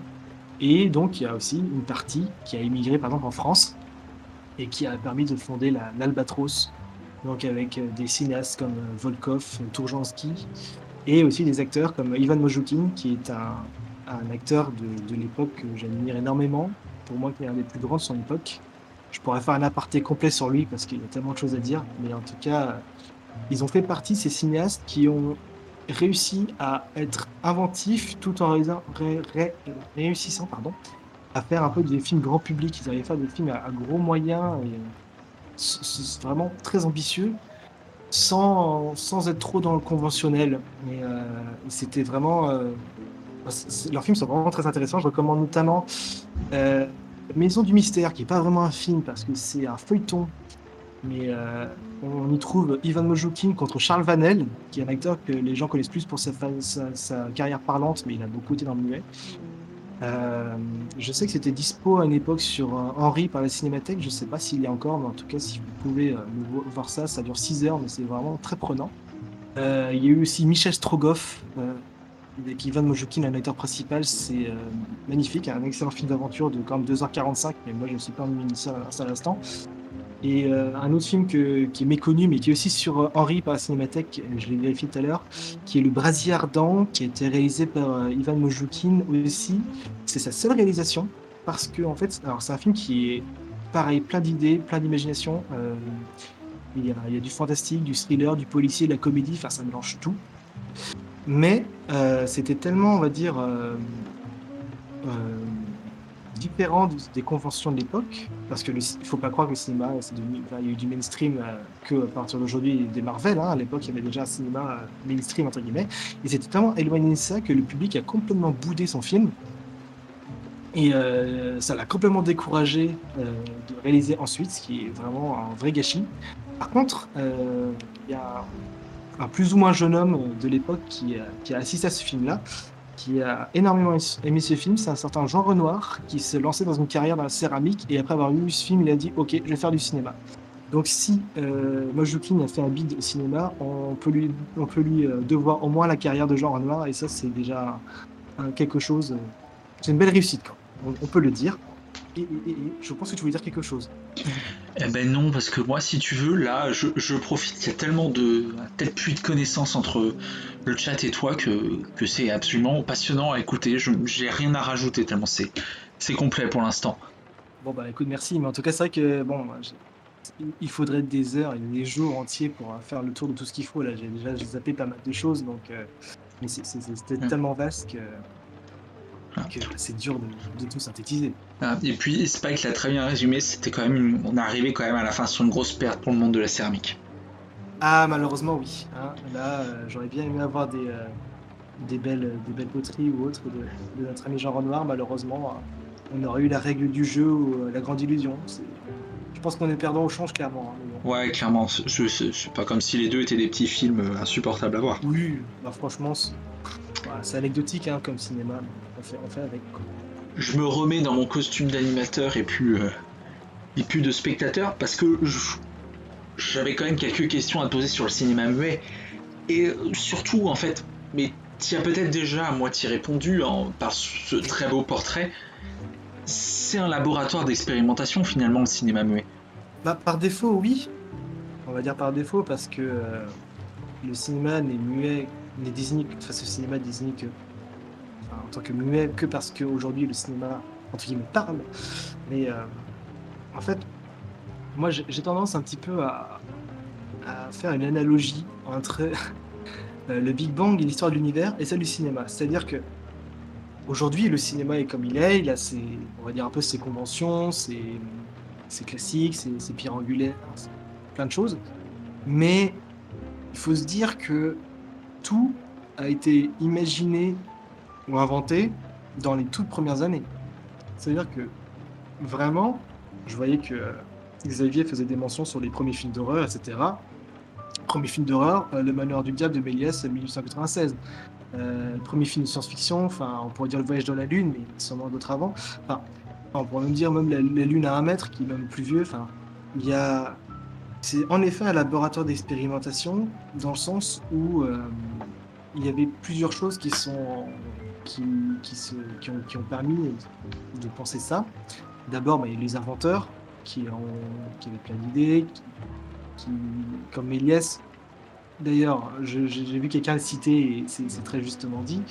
Euh, Méliès à qui on doit énormément parce que euh, pour les Lumières, le cinéma c'était juste une invention bon, temps. C'était juste une invention d'un temps et Méliès s'est dit non, attendez, moi je, suis magicien, je sais faire des choses, je pense que le cinéma est capable de faire mieux que. Enfin, mieux, d'autres choses.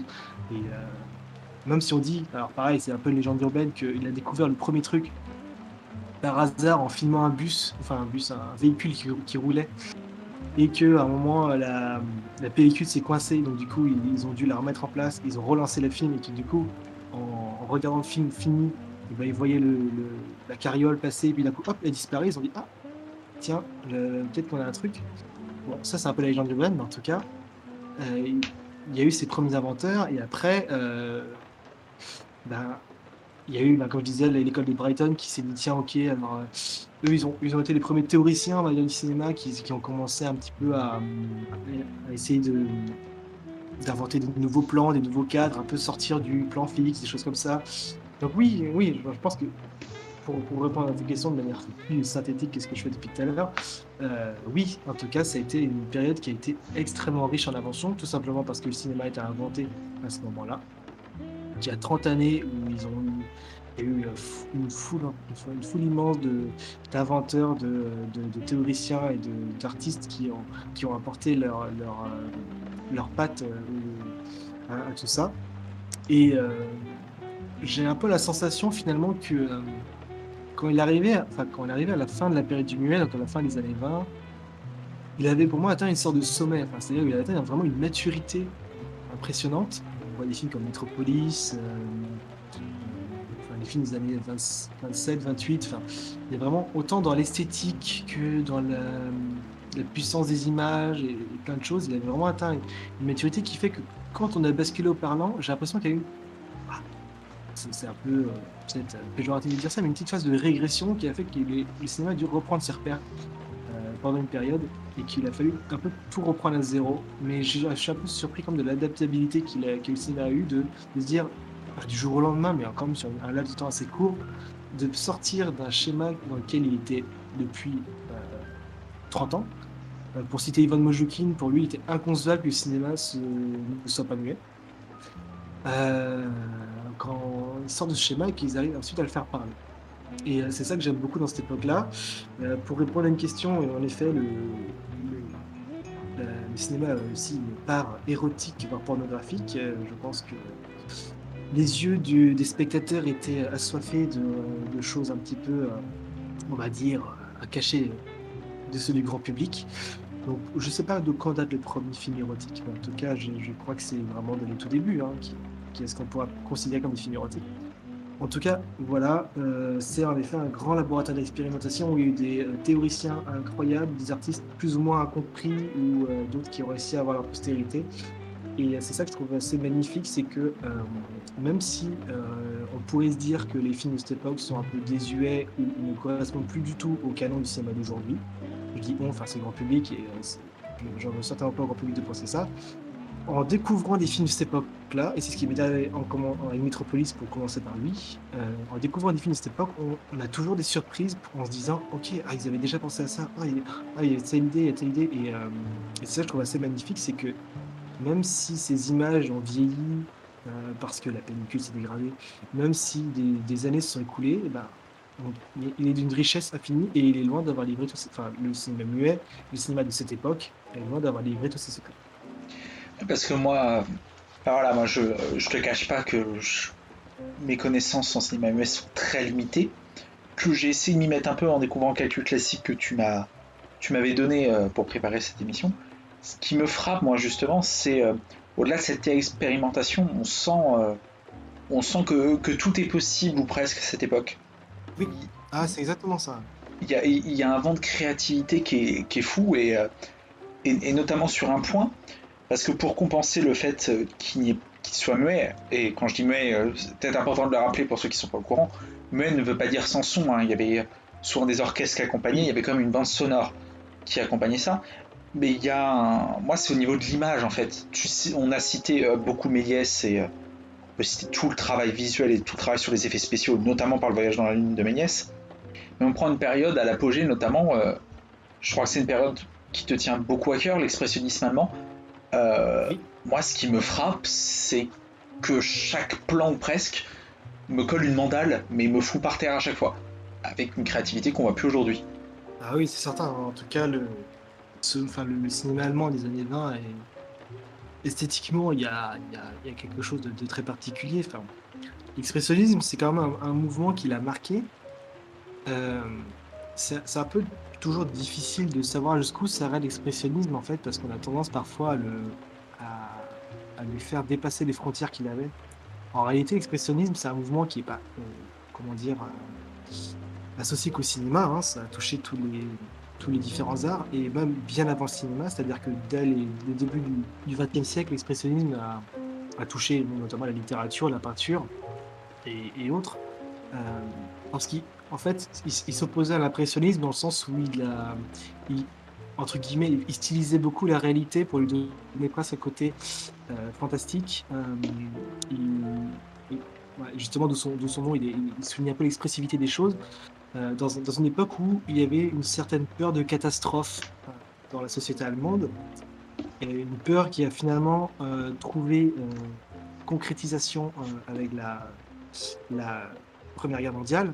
Et c'est seulement après elle que euh, l'expressionnisme a vraiment pris sa place, notamment dans le cinéma euh, allemand, qui était finalement le plus propice, en tout cas le plus à même d'en faire, puisque on se trouvait quand dans un pays qui avait été dévasté et ruiné par la guerre. Et euh, on a eu les premiers films vraiment expressionnisme, parce que expressionniste, pardon. Il y en avait quelques-uns avant qui avaient un peu préfiguré le mouvement, euh, notamment avec le cinéaste Paul Wegener qui avait réalisé euh, L'étudiant de Prague en 1913, un film qui est assez intéressant et assez euh, étonnant pour l'époque où je crois, je ne dis pas de bêtises sur le, synopsis, c'est un, étudiant qui finit par vendre sa propre image de, lui dans le miroir au, diable et, et qui finit en fait par avoir ce double maléfique qui suit partout. Et il a aussi réalisé euh, deux ans plus tard une première version du Golem euh, qu'il rééditera en 1920 ensuite. Et donc 1920, c'est 1919-1920, c'est la période justement où l'expressionnisme éclot euh, au, grand, au vu du grand jour, notamment avec un film que je crois que tu as vu, qui est le cabinet du docteur Caligari, qui est vraiment une pierre angulaire du cinéma allemand et du cinéma en général, qui reflète vraiment euh, toute, on va dire, la philosophie de ce cinéma et du cinéma allemand d'époque. C'est-à-dire que à ce moment-là, il n'y a plus de moyens, mais il y a une, cré- une créativité qui est folle. Il a envie de reconstruire. Et bah, le cabinet du docteur Caligari euh, dit, bon ok, euh, les lumières, on on va pas vraiment les faire avec l'éclairage, on va les faire en peignant des décors. Et le cabinet du tuteur Caligari, c'est que ça, c'est des décors entre guillemets hein, en carton pâte avec euh, des ombres qui sont peintes au sol et autres. Et ça a un, côté très artificiel, mais c'est euh, ce qui fait un peu la magie du film. Et bon, quand on le voit, on, comprend aussi pourquoi euh, c'est artificiel. J'en dirai pas plus. et donc au-delà de ça, il y a vraiment une atmosphère un jeu sur les contrastes euh, et les lumières justement, et euh, aussi des acteurs. Euh, je citerai notamment Conrad Veidt qui joue Cesare dans le film, qui est un peu le entre guillemets hein, le zombie, le le, somnambule. Somnambule, voilà, c'est exactement, c'était le bon mot, tu, l'avais. et qui sera d'ailleurs un des, acteurs phares de, de cette période dans le cinéma allemand. Euh, et, donc, on a cette première phase de l'expressionnisme qu'on dirait, qu'on qualifierait de caligarienne, euh, où il y a d'autres films comme euh, De l'aube à minuit de Karl Heinz Martin, qui est beaucoup moins connu, mais qui lui est un peu, un antérieur. Quand j'ai antérieur, c'est peut-être de deux mois maximum. Il est dans la même veine, même plus brut encore, avec vraiment des décors dessinés limite. c'est vraiment extrêmement les, décors sont stylisés, mais pareil, quoi, c'est le même type de film. Donc finalement, il s'agit de compenser la, faiblesse, en tout cas le manque de moyens, par finalement euh, une expression euh, des tourments mentaux des personnages euh, à travers bah, ce qui se passe. Et, finalement, en général, tout ce qu'on voit, c'est plutôt quelque chose d'intérieur que d'extérieur. Et c'est ce qui va marquer vraiment le, cœur du cinéma expressionniste, qui va durer peu jusqu'en 1924, on va dire. Euh, donc il y a des films qu'on peut associer à ce mouvement. Pour citer des connus, euh, Nosferatu, le Docteur Magnus, euh, entre autres. Je dis qu'on peut parce que c'est plus. Il y a un peu de nuance à apporter à tout ça. On pense aussi aux Trois Lumières de Fritz Lang encore. Il y a des films moins connus aussi comme Genuine de Robert Wien, toujours je crois, ou Raskolnikov aussi de 1923. Euh, des films qui sont un peu souvent difficiles à trouver, ou en tout cas euh, difficiles à trouver de, bonne qualité. Ils ont un peu disparu de circulation pour certains d'entre eux. Mais c'est la période vraiment où on, parle d'expressionnisme comme un, un, mouvement qui est entre guillemets complet parce qu'ensuite, dans, après 1924 notamment, on va dire que on parle plus vraiment de films expressionnistes, mais de films qui euh, ont une part expressionniste. Ils sont plus purement expressionnistes, mais ils ont une part. C'est-à-dire que euh, cette, euh, à cette année-là, il y a quelques films qui sortent comme le, cabinet des figures de cire, qui a été chorisé par Paul Henny, qui a fait plus tard, je crois, L'homme qui rit, qui un film qui qu'on pourrait qualifier d'expressionniste, mais qui est étonnamment à côté un peu méta dans le sens où quand on le voit, donc ça raconte en fait un, un homme qui va dans, un, une pièce forêt avec des figures de cire et des, personnages en cire comme en musée Grévin. Et il y a notamment euh, un calife, euh, le Terrible et euh, bon, un, genre de Jack l'Effentreur, mais un, autre criminel anglais des, de l'époque victorienne. Et on voit en fait dans, cette histoire comme une sorte de, de, recul qui a été pris qui montre que ces, personnages ont un côté très expressionniste, mais que d'un côté, ça sent déjà le passé, ça sent un peu la naphtaline, ça sent un peu l'ancien. Et, euh, et d'ailleurs, Robert Wien va réaliser, on va dire, un peu son dernier grand film avec euh, Les Mains d'Orlac, toujours avec, euh, avec Conrad Veidt dans le rôle principal, où on voit que là, il ne s'agit plus de décors peints et ostensiblement factices, mais on est vraiment sur du jeu de lumière. Euh, vraiment, on a l'impression que les personnages surgissent des ténèbres, que c'est un peu des, émanations de sa conscience. C'est quelque chose de beaucoup plus euh, épuré. Et c'est l'épure justement qui va un peu euh, dicter la, suite de l'histoire du cinéma allemand, avec un film, par exemple, que je peux citer d'un certain Murnau, qui s'appelle Le Dernier des Hommes, qui, qui est désigné comme étant un Kammerspiel film. Alors, encore une fois, je fais de l'allemand sans, sans le connaître mais qui euh, désigne en fait un courant plus naturaliste qui va justement au, contraire de l'expressionnisme. Et ce film-là, il est un peu. Euh, c'est un chef-d'œuvre, hein, voyez-le. Euh, il est un peu au carrefour des deux, c'est-à-dire qu'il y a une esthétique justement un peu expressionniste et autres, mais c'est moins grandiloquent. C'est plus sur des tourments, des tourments intérieurs. ça cherche moins à, comment dire, à, chercher ce que faisaient les films comme, comme Caligari. Et on, est vraiment dans, une autre dimension. Et d'ailleurs, c'est un film qui est très intéressant pour son côté, euh, sa capacité à invoquer la puissance de l'image et la, la, force du jeu d'acteur, dans le sens où il n'y a qu'un intertitre dans tout le film qui est au milieu, qui est juste une lecture de lettres. C'est-à-dire qu'on voit tout le film sans la moindre interruption. C'est un film qui a justement ça de moderne dans le sens où il n'est pas interrompu par des cartons, il est vraiment tout d'une tout, traite, quasiment du coup. Et euh, c'est ça qui est vraiment très intéressant. Et donc tous les films qui vont suivre, et d'ailleurs d'autres qui étaient déjà avant, comme euh, bah, les Nibelungen, je vais citer beaucoup de films de Friesland, mais Metropolis et d'autres encore, sont, on va dire, plutôt des, films marqués par l'expressionnisme qui ne sont pas forcément qualifiables en tant qu'expressionnistes, et euh, d'ailleurs, Fritz Lang lui-même euh, le disait, lui, il ne, se, voyait pas comme un cinéaste expressionniste. Euh, je pense que dans cette injonction, il y a aussi un côté je ne veux pas être assimilé, je ne veux pas qu'on me colle une étiquette.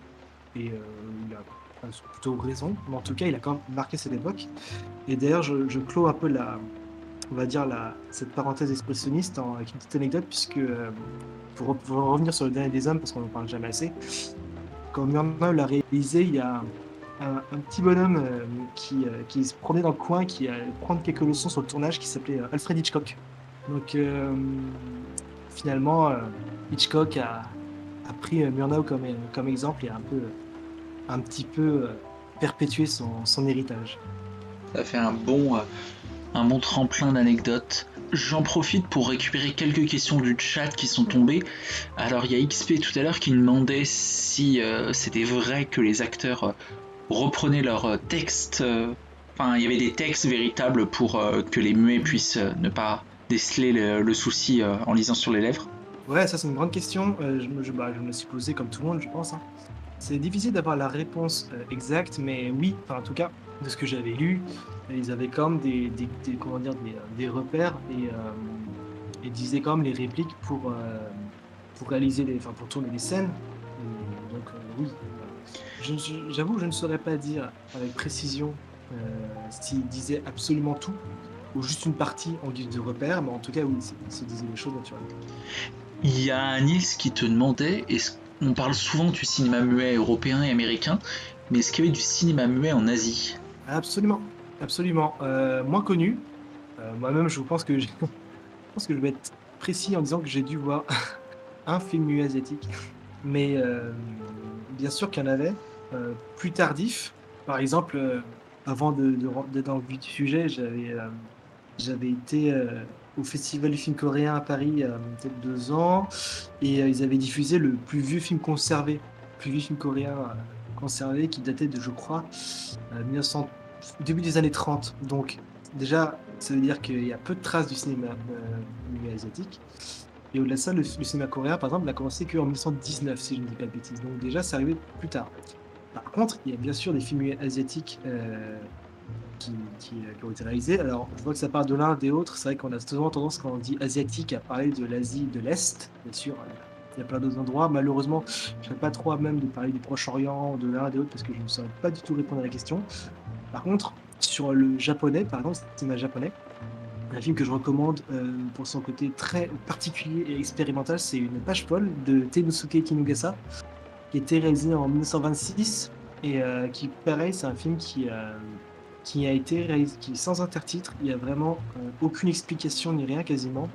L'histoire, on la devine à peine au travers des images. C'est un film qui est quand même assez difficile à comprendre, entre guillemets, mais son imagerie, son montage et et son rythme sont très modernes. C'est un film qui est vraiment surprenant à voir. Et euh, pour l'autre anecdote, c'est, j'ai plus le chiffre exact en tête, mais ce film-là avait été projeté à l'époque, puis euh, le réalisateur il l'a gardé chez lui, il l'a caché euh, dans, dans son jardin, et je crois qu'il l'a retrouvé 50 ans plus tard. Il s'est dit tiens, ah bah tiens j'avais oublié là. Et donc du coup, le film a retrouvé son existence, mais en gros pendant 50 ans, le film a disparu de la surface de la Terre alors qu'il était dans son propre jardin. Et euh, donc ça c'est pour l'anecdote amusante et pour euh, pour la suite, je sais que euh, c'est Yasujiro Ozu, je crois, qui a commencé sa carrière dans le muet, mais tardivement. Je crois qu'il a commencé dans les années 30 et il a commencé avec des films muets. Donc, euh, donc globalement, euh, le cinéma asiatique muet, euh, j'ai pas forcément non plus fait de recherches très approfondies dessus. Donc, la réponse n'en restera que partielle. Mais globalement, à ma connaissance, il est quand même plus tardif que les autres et on a aussi moins de, moins de reste. Il y a Laïa qui demandait si on peut considérer The Artist comme un film muet même s'il est contemporain. Là, un The Artist, grande question. Bah, J'ai envie de dire que oui. Alors pourquoi? Parce que euh, la désignation film muet est contemporaine. Dans le sens où, dans les années 20, on n'appelait pas un film, un film muet, on disait c'était un film tout court. C'est pour ça qu'aujourd'hui, quand on voit un film euh, euh, dont les dialogues ne sont pas audibles, ou en tout cas même les, les- les bruits environnants, pour moi, on peut considérer ça comme un film muet. D'ailleurs, point de vue personnel, j'aime beaucoup The Artist. Enfin, en tout cas, j'ai beaucoup aimé quand je l'ai vu. Donc, je, je considère que euh, le film muet, euh, enfin, la, la dési- désignation euh, film muet peut toujours être apposée à des films postérieurs à environ 1930, du coup. Et j'en ai même vu un, d'ailleurs, au Festival du film coréen, toujours, hein, je fais la promo, mais il y a trois ans, ils avaient diffusé aussi un film, euh, bah, pareil, c'était une comédie burlesque, un peu, et euh, qui bah, justement est en noir et blanc et muet. Euh, je trouvais ça sympathique. L'exercice de style était euh, amusant. Et donc, en tout cas, pour moi, bah, on peut toujours réaliser des films muets aujourd'hui, même si, même si son époque, c'est, on va dire, fermé depuis très longtemps. J'avance un peu sur le conducteur, sur les quelques questions que j'avais prévu de te poser. On a parlé un peu de, la place de l'image et du, rôle que l'image a, parce que on est d'accord, on a parlé d'expressionnisme maintenant, mais je pense que c'est valable pour tout. Euh, l'image a une place encore plus euh, prépondérante dans le cinéma muet que dans le cinéma d'aujourd'hui, par le fait qu'il n'y ait pas le son et qu'elle compense le son, en termes d'histoire, je pense. En effet, euh, bah, l'image, oui, c'est, comme dit Xavier, le pur cinéma. C'est un peu ça que je- c'est un peu ma vision du cinéma muet aussi, parce que en soi, le cinéma, c'est de l'image, c'est la capacité à avoir capturé le mouvement et à le retranscrire. Donc c'est ça que j'apprécie particulièrement dans les films de l'époque, c'est que la... il s'agit juste d'une entre guillemets, hein, association entre de l'image et de la musique. Et tout finalement passe un peu par l'image. Et euh, c'est ce que certains cinéastes montrent de manière assez brillante. Euh, je vais citer euh, Eisenstein, qui est pour moi un des exemples les plus parlants, sans mauvais jeu de mots, hein, euh, en la matière, parce que c'est lui, enfin lui, il fait partie de ceux qui incarnent le mieux la capacité à faire parler l'image.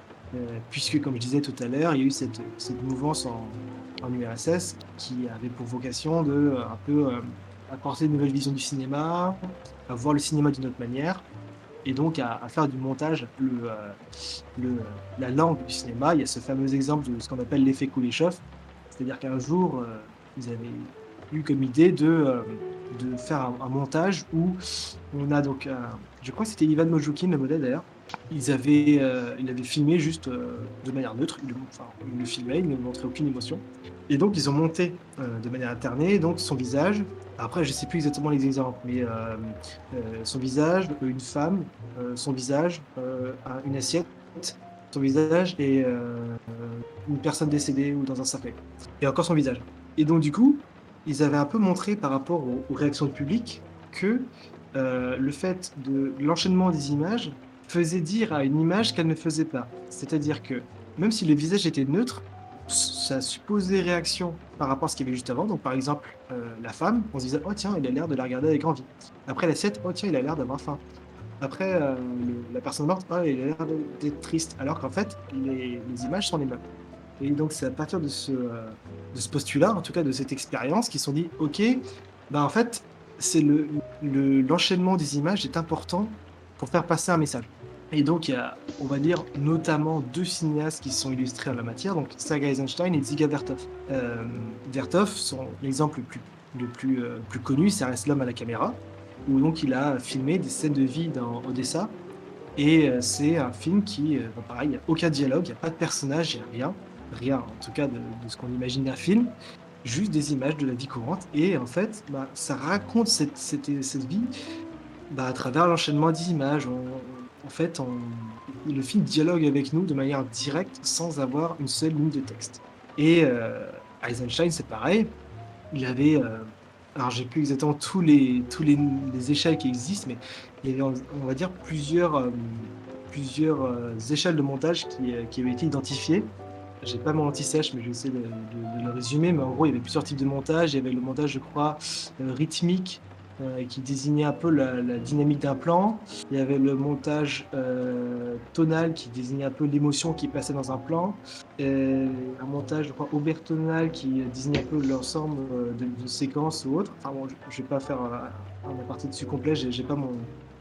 j'ai pas mon petit sèche sous les yeux, mais voilà. Et donc, ils avaient identifié au-delà de ça le montage intellectuel qu'ils ont désigné en tant que montage intellectuel, qui est finalement la synthèse de la cadence d'un plan, l'enchaînement des plans, euh, l'émotion qui s'en dégage et euh, le, ton qu'on lui donne.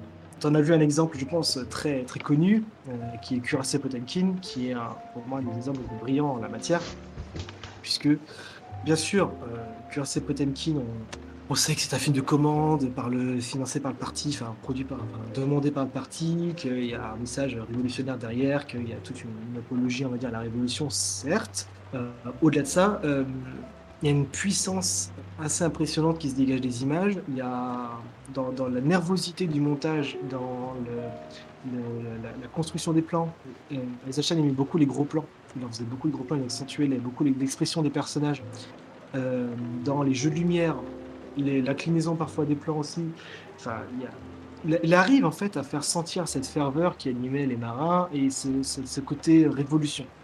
Et euh, évidemment, il y a la scène, je pense, la plus mythique et la plus utilisée dans les, euh, écoles de cinéma. Euh, donc les escaliers d'Odessa, c'est une puissance assez folle où justement il y a tous ces, personnages, tous ces, enchaînements et c'est là qu'on voit vraiment que en fait quand on voit ces films là on touche un peu à l'essence du cinéma dans le sens où bah, justement ils n'ont pas besoin de parler dans le sens où les acteurs ne dialoguent pas ce sont juste ces images qui arrivent à parler et qui arrivent à faire sortir des choses. Et c'est vraiment ça qui, euh, pour moi, fait un des grands intérêts du cinéma d'époque et euh, qui fait qu'on vraiment touche à quelque chose euh, qui est vraiment spécifique à cette époque.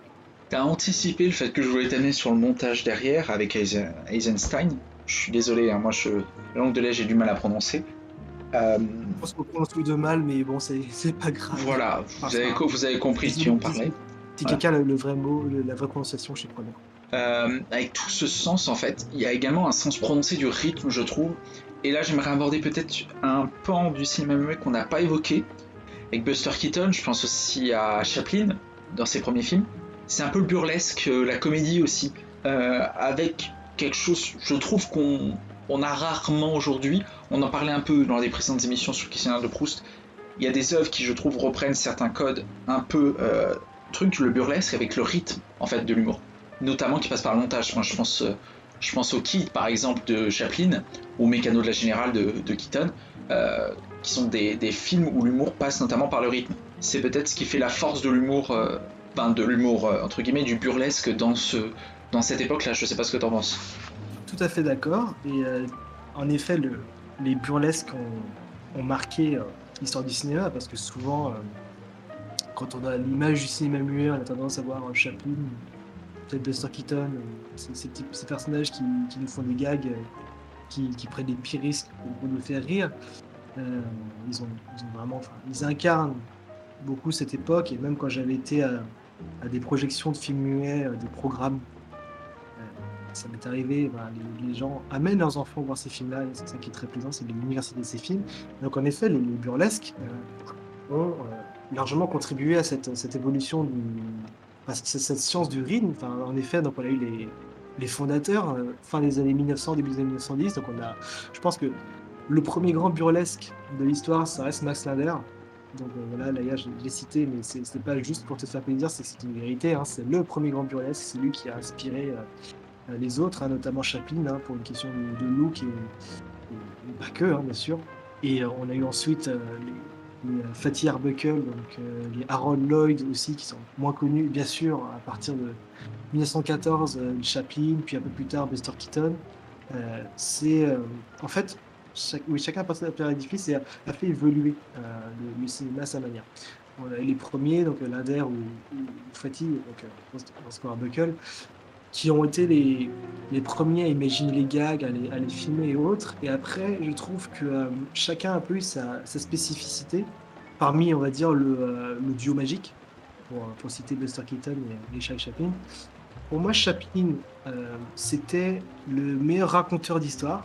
C'est celui qui euh, savait construire l'émotion et, euh, la raconter à l'écran et, la- et la transmettre. Buster Keaton, pour moi, c'était le, euh, la précision, la, science du, montage, du gag. C'était le, on va dire, l'artisan. Je n'irai pas jusqu'à les opposer parce que euh, les deux ont des points de convergence, mais euh, typiquement pour, euh, pour par le point de vue de Buster Keaton, on va dire s'explique un peu par ce, cette anecdote entre guillemets, dans le sens où quand il s'est commencé à s'intéresser au cinéma, la première chose qu'il a fait, c'est prendre une caméra, la démonter et la remonter. C'est-à-dire que quand il a découvert cet art-là, il a voulu euh, comprendre comment ça marche avant de s'y mettre. Et c'est ça aussi, je pense, qui traduit un peu son, cinéma, c'est que lui, il est vraiment dans euh, la mise en scène, dans la précision, dans le timing, enfin, et juste avoir la, la fameuse scène où il y a le, le de la maison qui lui tombe dessus.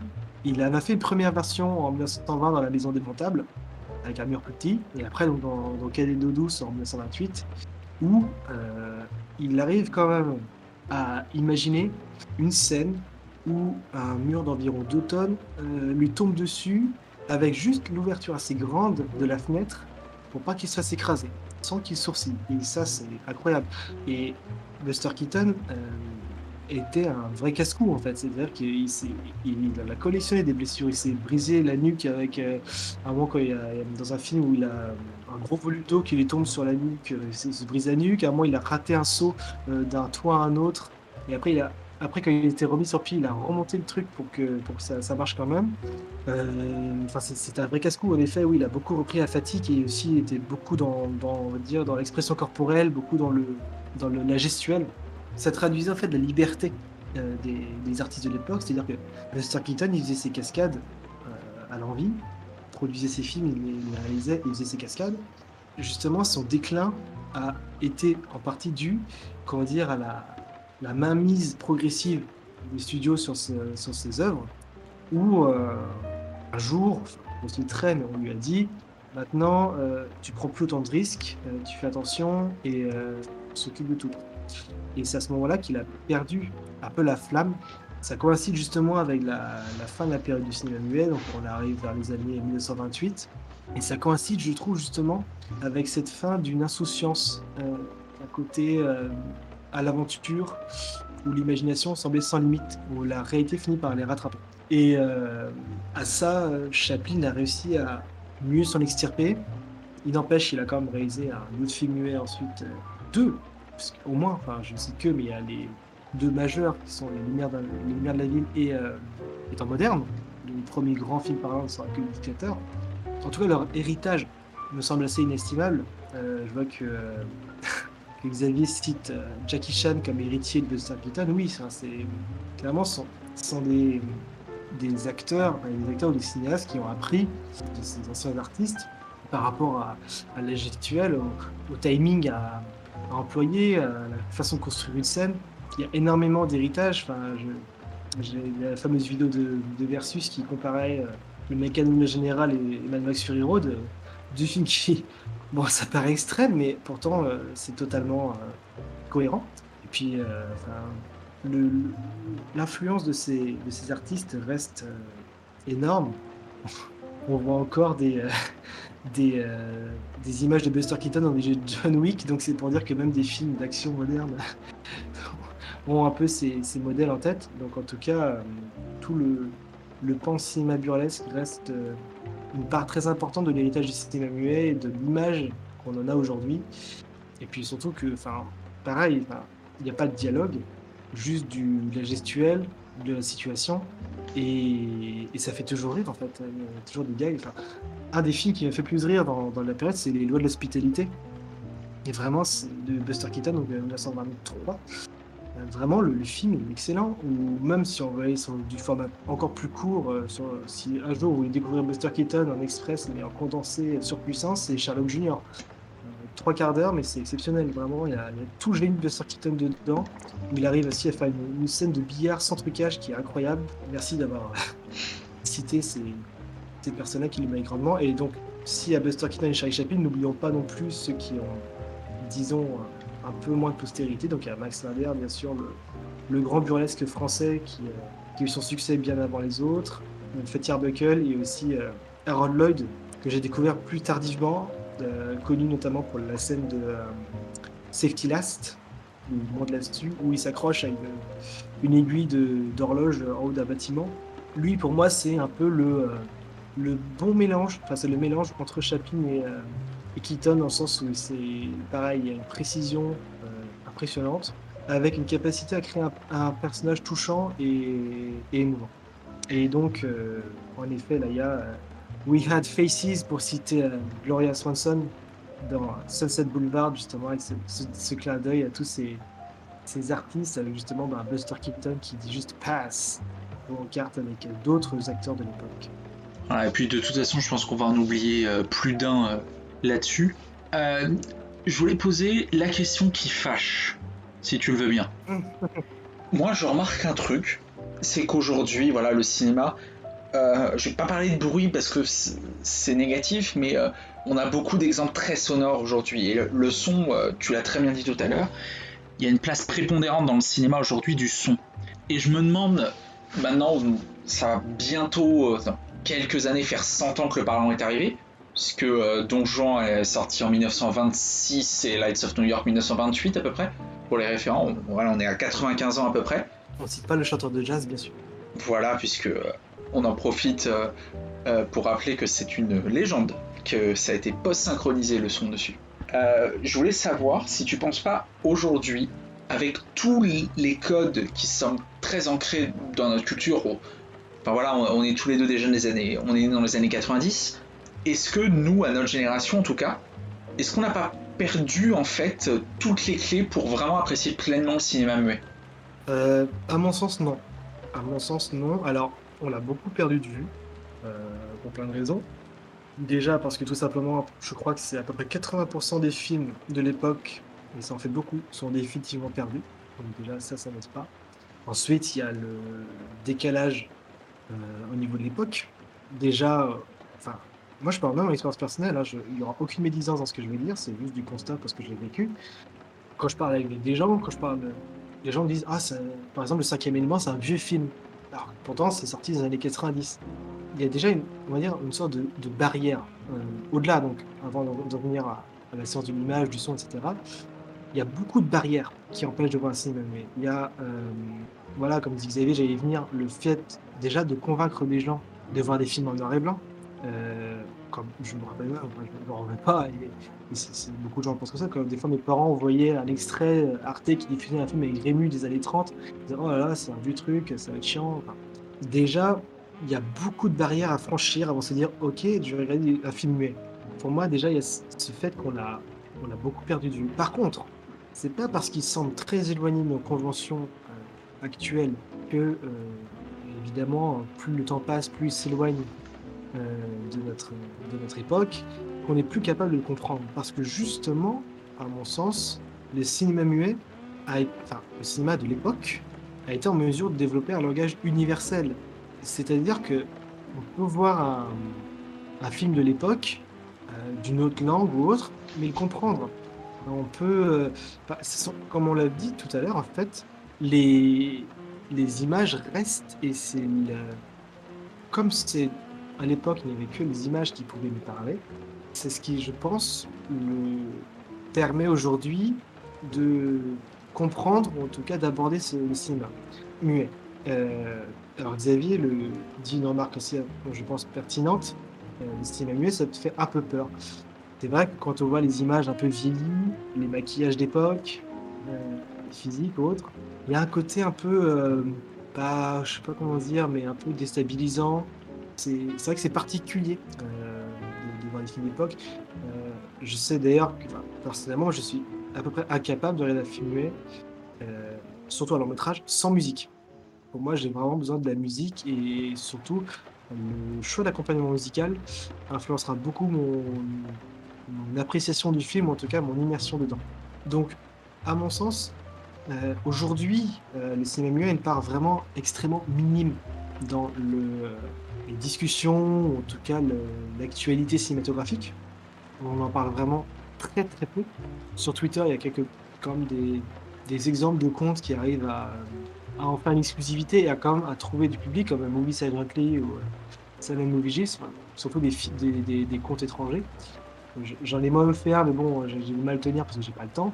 Mais en tout cas, euh, aujourd'hui, il y a ce- le fait que c'est comment dire, le muet a peu de place dans, je trouve, dans l'estime des même de la sphère cinéphile. Euh, il y a qu'à voir par exemple les, euh, les, les classements des ce qu'on a qui est jugé comme étant les meilleurs films de l'histoire. Généralement, dans le top 5, il y en a un, c'est l'Aurore, mais pas beaucoup d'autres. Euh, dans les films comme dans les livres comme les milliards films avant, avant de mourir, il y aura peut-être allez, 40 films muets à tout casser, et après les 960 autres, ça va être après. Donc je trouve qu'aujourd'hui, on, va dire qu'on minimise un petit peu euh, l'étendue et l'impact de cette période euh, qui a duré quand même 30 ans, il faut le rappeler, parce que, encore une fois, je le dis, même si on parle beaucoup des films des années, euh, des années 20, c'est manuel, c'est aussi 1910, 1900, 1990, donc il y a quand même beaucoup de choses qui ont été faites. Et à mon sens, tout ce qu'on peut faire, c'est un petit peu, le démystifier ce qu'il peut incarner, c'est-à-dire un, art lointain qui, qui paraît être étranger au cinéma d'aujourd'hui. Euh, je pense qu'une très bonne chose à faire, et c'est ce que j'ai vécu, ce que j'ai vu aussi, c'est de, par exemple, amener des enfants voir des films de Chaplin ou de Keaton. Pourquoi? Parce que ce qui se passe, c'est que à cet âge-là, on n'a aucun a priori et on peut très bien apprécier des films de cette époque-là. Moi, j'avais vu le Mécano de Générale, j'étais en CM1, donc j'avais peut-être 8-9 ans. Euh, j'avais une fois à Aix-en-Provence voir des programmes de films burlesques, avec euh, notamment Keaton, Chaplin ou Bowers. Euh, il y avait des enfants avec leurs parents et ils rigolaient devant les gags. Le regard à cette époque-là, comment dire, à même de, tout recevoir, de tout comprendre sans, sans, sans a priori. Après, bon, comme disait il faut être accompagné pour le voir, il faut aussi des parents qui, veulent les voir.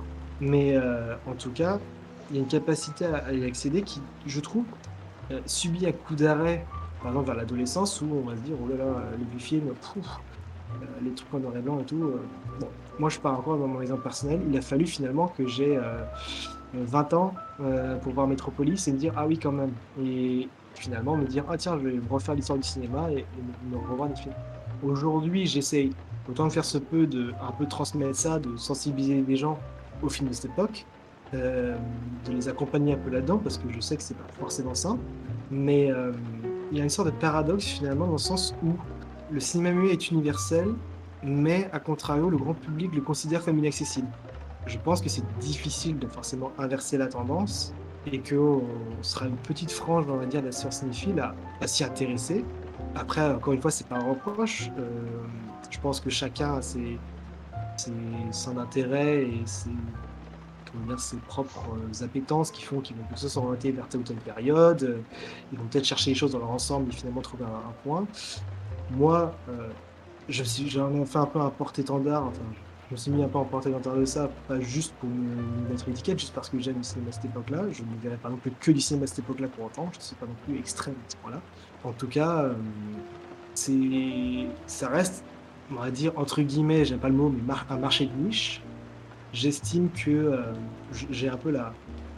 Je crois un peu, pas naïvement, mais je pense que je suis assez convaincu que euh, le cinéma muet n'est pas à enterrer du tout et euh, qu'il y aura toujours des gens pour s'y intéresser, que ce sera jamais le grand public, enfin jamais la majorité des gens, et ça, c'est plein de raisons pour expliquer.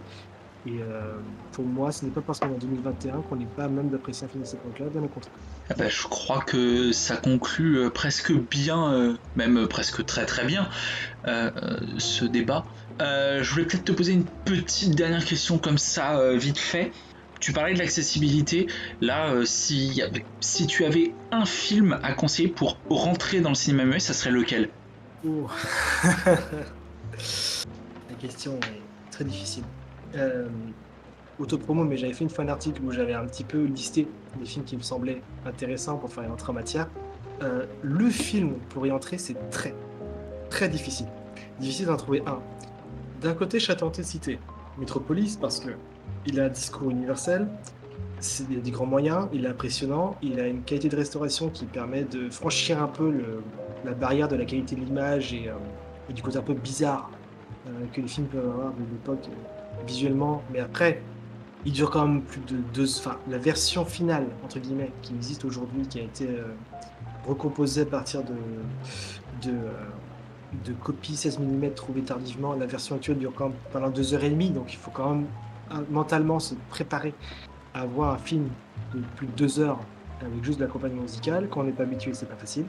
On pourrait citer les temps modernes, classique euh, absolu, avec Chaplin. C'est drôle, c'est beau, c'est émouvant, c'est triste. Il y a tout, tout est dedans. Après, si on veut jouer les puristes, on est quand même en 1936, donc euh, il y, a, un petit passage chanté quand même qui trahit le truc, mais bon, c'est vraiment pour faire du chichi. C'est pour ça que moi je trouve qu'un film, par exemple, comme euh, je dirais Sherlock Junior, me paraît un bon choix parce que c'est un très beau film. Il ne dure que 45 minutes, donc ça se regarde facilement et vite. Et on prend vraiment un condensé de un peu la magie du cinéma de l'époque. C'est drôle, c'est beau, c'est émouvant, euh, inventif. C'est Buster Keaton de toute façon. Donc je trouve que c'est une très bonne entrée. Même Buster Keaton en général, je trouve. Euh, en disant général, je pense aussi à Académie Générale. J'ai cité Sherlock Junior parce qu'il est plus court. Je me dis que c'est par rapport au fait qu'il faut quand même se dire, quand on est habitué euh, au quotidien à avoir du bruit partout, à avoir de la musique, du, plein de choses, faut quand même se préparer à avoir une séance où on va avoir juste de la musique dans les oreilles et des images devant soi. Et c'est ça qui fait que c'est pas facile forcément de se lancer dans un spectacle de 3 heures ou autre. Donc c'est pour ça que voilà, je, je, Mécano général, bien sûr, mais comme il est plus long, je, dis Sherlock Junior parce que je pense que il y a la durée qui est courte, il y a le génie de Buster Keaton et euh, toute la beauté du cinéma dedans. Eh ben, je pense que c'est c'est une belle porte d'entrée. C'est vrai que Sherlock Junior, depuis le temps que tu m'en parles, faut que je le regarde. Peut-être pas après l'émission, mais euh, ouais. Je vais faire un double programme Dark City euh, Sher- Sherlock Junior. Ah, c'est un peu différent quand même. hein, Il y a Oh, exactement la même chose. ouais. En tout cas, ça fait deux films à rajouter sur la watchlist. Euh, bah, ce que je propose pour conclure cette passionnante émission, je vous propose qu'on passe au quiz. Je sais pas si le chat est chaud. Oh là là. Je sais pas si toi tu es chaud. Euh, bah écoute, euh, on va voir. Je sais que la, le format, m'a- enfin, j'ai pas brillé dans les dernières éditions, donc on va voir pour celui-là. Alors, pour l'instant, on rappelle, hein, sur- il y a eu deux émissions qui sont terminées sur une égalité, si mes souvenirs sont bons, la première et la troisième, et une victoire de l'invité dans la deuxième. Peut-être que le chat arrivera à tout faire, et je vous propose tout de suite de commencer avec euh, les critiques hallucinées. Alors, pour ceux qui connaissent pas le principe, je vous lis des critiques hallucinées euh, quelque peu burlesques, et euh, l'idée c'est qu'il faut retrouver, euh, le film. Évidemment, la thématique cette semaine sont des films muets. Il me semble qu'on les a, qu'on en a tous parlé, qu'on en a tous parlé dans cette émission.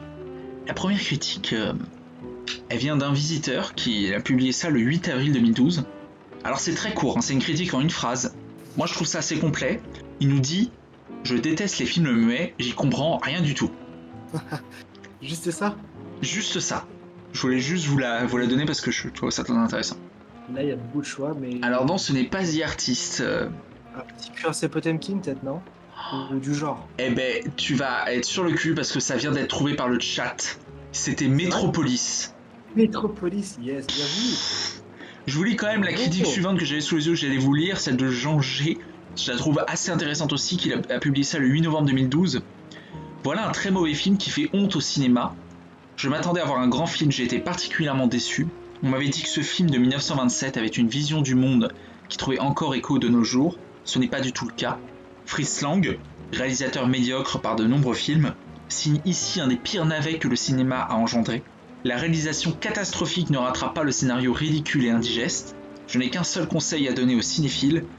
Ne regardez surtout pas cette insulte faite au cinéma.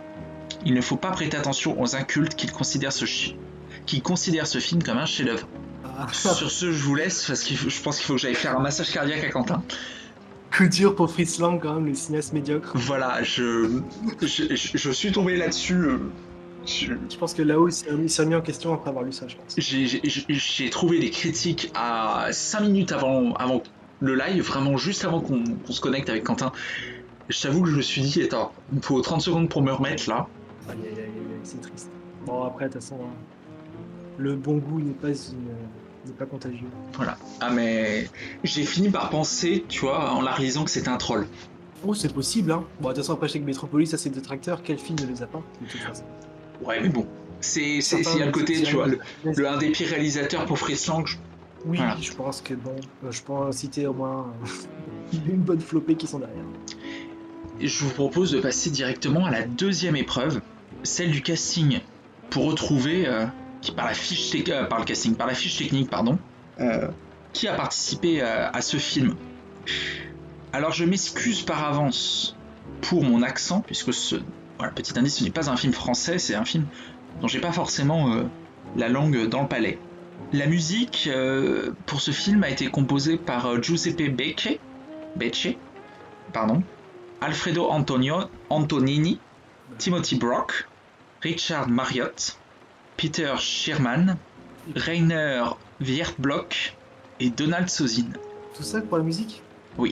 Les producteurs sont Eric Pommer et Rudolf Meinert. Fausse Non, le directeur de la photographie, c'est Willy film allemand. Les décors sont de Hermann Warm, Walter Heinemann et Walter Raurig. Euh, Mars Caligari Et tu me le dis au moment où Charlotte l'écrit. En effet, c'est le cabinet du docteur Caligari. J'ai été méchant, hein, j'ai pas mis les décors tout de suite. Été- c'est c'est honteux, hein, mais j'ai toujours. Enfin, à à quelques exceptions près, je, je suis vraiment nul pour retenir les noms des, euh, des techniciens, enfin des réalisateurs, acteurs et tout. J'ai toujours su, mais euh, c'est vrai que là, euh, surtout de cette époque-là, c'est pas toujours facile. C'est notre manière à nous d'honorer aussi des noms que l'on entend Bien trop sûr. peu. Bien sûr, bien sûr. Euh, alors XP nous dit que Charlotte a trouvé. J'avoue que j'avais le nez sur le portable, donc euh, est-ce que le message est arrivé dans le chat avant Quentin? Aïe aïe aïe, aïe, ça sent, ça sent le roussi. Bah, de toute façon, si c'est deux manches pour vous, c'est déjà gagné. hein. Ça a été avant. Ah, 2-0 pour le chat. Terrible. tu sauves l'honneur sur la dernière manche? Tout à fait. Alors, euh, j'ai vu un film, euh, j'ai du mal à m'en souvenir. C'était il y a quelques temps, hein, c'est pas, euh, c'est pas à notre époque. C'est un, un gars de la plèbe en quelque sorte. Si mes souvenirs sont bons, il était pas très très fut-fut. Enfin, euh, ouais. J'avais pas l'impression qu'il brillait par son intelligence. Et puis, euh, il se retrouve. euh, Ça a été trouvé dans le chat, c'est le mécano de la générale. Bravo Spike. Aïe aïe aïe aïe. aïe. Terrible. Sniper, euh, c'est Ah c'est un ouais. coup de défaite là. Et c'est honteux. hein. Ah mais là, c'était dur. hein. Le, le chat a été très très bon ce soir sur le quiz. J'étais sur la piche. En fait, j'étais toujours à côté de la plaque, genre fausse pour Caligari. Là, je pensais à Chaplin, alors c'était Keaton. Enfin, vraiment euh, à côté de la plaque. Et j'en profite pour Maxime qui pose la question dans le chat. On met en avant les contemporains. Là, euh, ça date un peu puisque sur le cinéma muet qui a connu son âge d'or il y a un siècle maintenant. Mais oui, on essaie d'honorer tout le temps les, euh, les, euh, les techniciens parce qu'il n'y a pas que les acteurs ou les réalisateurs qui font les films. Ou les réalisatrices Bien d'ailleurs. sûr. Et oui. Eh bien, c'est sur ce quiz que se conclut euh, sur cette victoire du chat. Humiliation. non. Je me sens un peu comme la Turquie à l'euro. Ouf. Ah non, non, non, parce que la, la- la Turquie, le- l'euro a été mauvaise tout du long, alors que nous, ça fait deux heures que l'on t'écoute avec passion. Ah, bon. Ça me réconforte un peu. Je tiens à te remercier, Quentin, pour euh, ce live. J'ai pas vu le temps passer, j'avoue. Je sais pas si, euh, si c'est la même chose pour le chat. En tout cas, ouais. Franchement, enfin, bah, déjà, merci à- aux personnes qui ont, qui ont su braver le. survécu jusqu'ici à, à tout ça. Euh, merci bien sûr à, à toi pour, pour l'invitation, aussi au public. Je dois dire que ouais, enfin, le temps est passé assez vite pour moi. Et c'est euh, c'est souvent quand, quand les gens sont passionnants, le temps passe vite. Et quand on est passionné aussi, ça passe très vite. Et je dois dire que euh, on n'a pas, je pense pas. il y aurait beaucoup d'autres choses que j'aimerais dire, encore d'autres films dont j'aimerais parler. Il y a tellement de choses à dire, rien que sur cette période. Enfin, c'est tellement riche, tellement, euh, tellement de, de pépites à trouver, plein. Enfin, je, je suis loin d'avoir tout découvert. Ah, J'ai tellement, enfin, j'aime beaucoup partager euh, sur le cinéma, mais particulièrement sur cette période qui, je trouve, bah, comme on disait tout à l'heure, manque de reconnaissance. On n'en parle pas assez.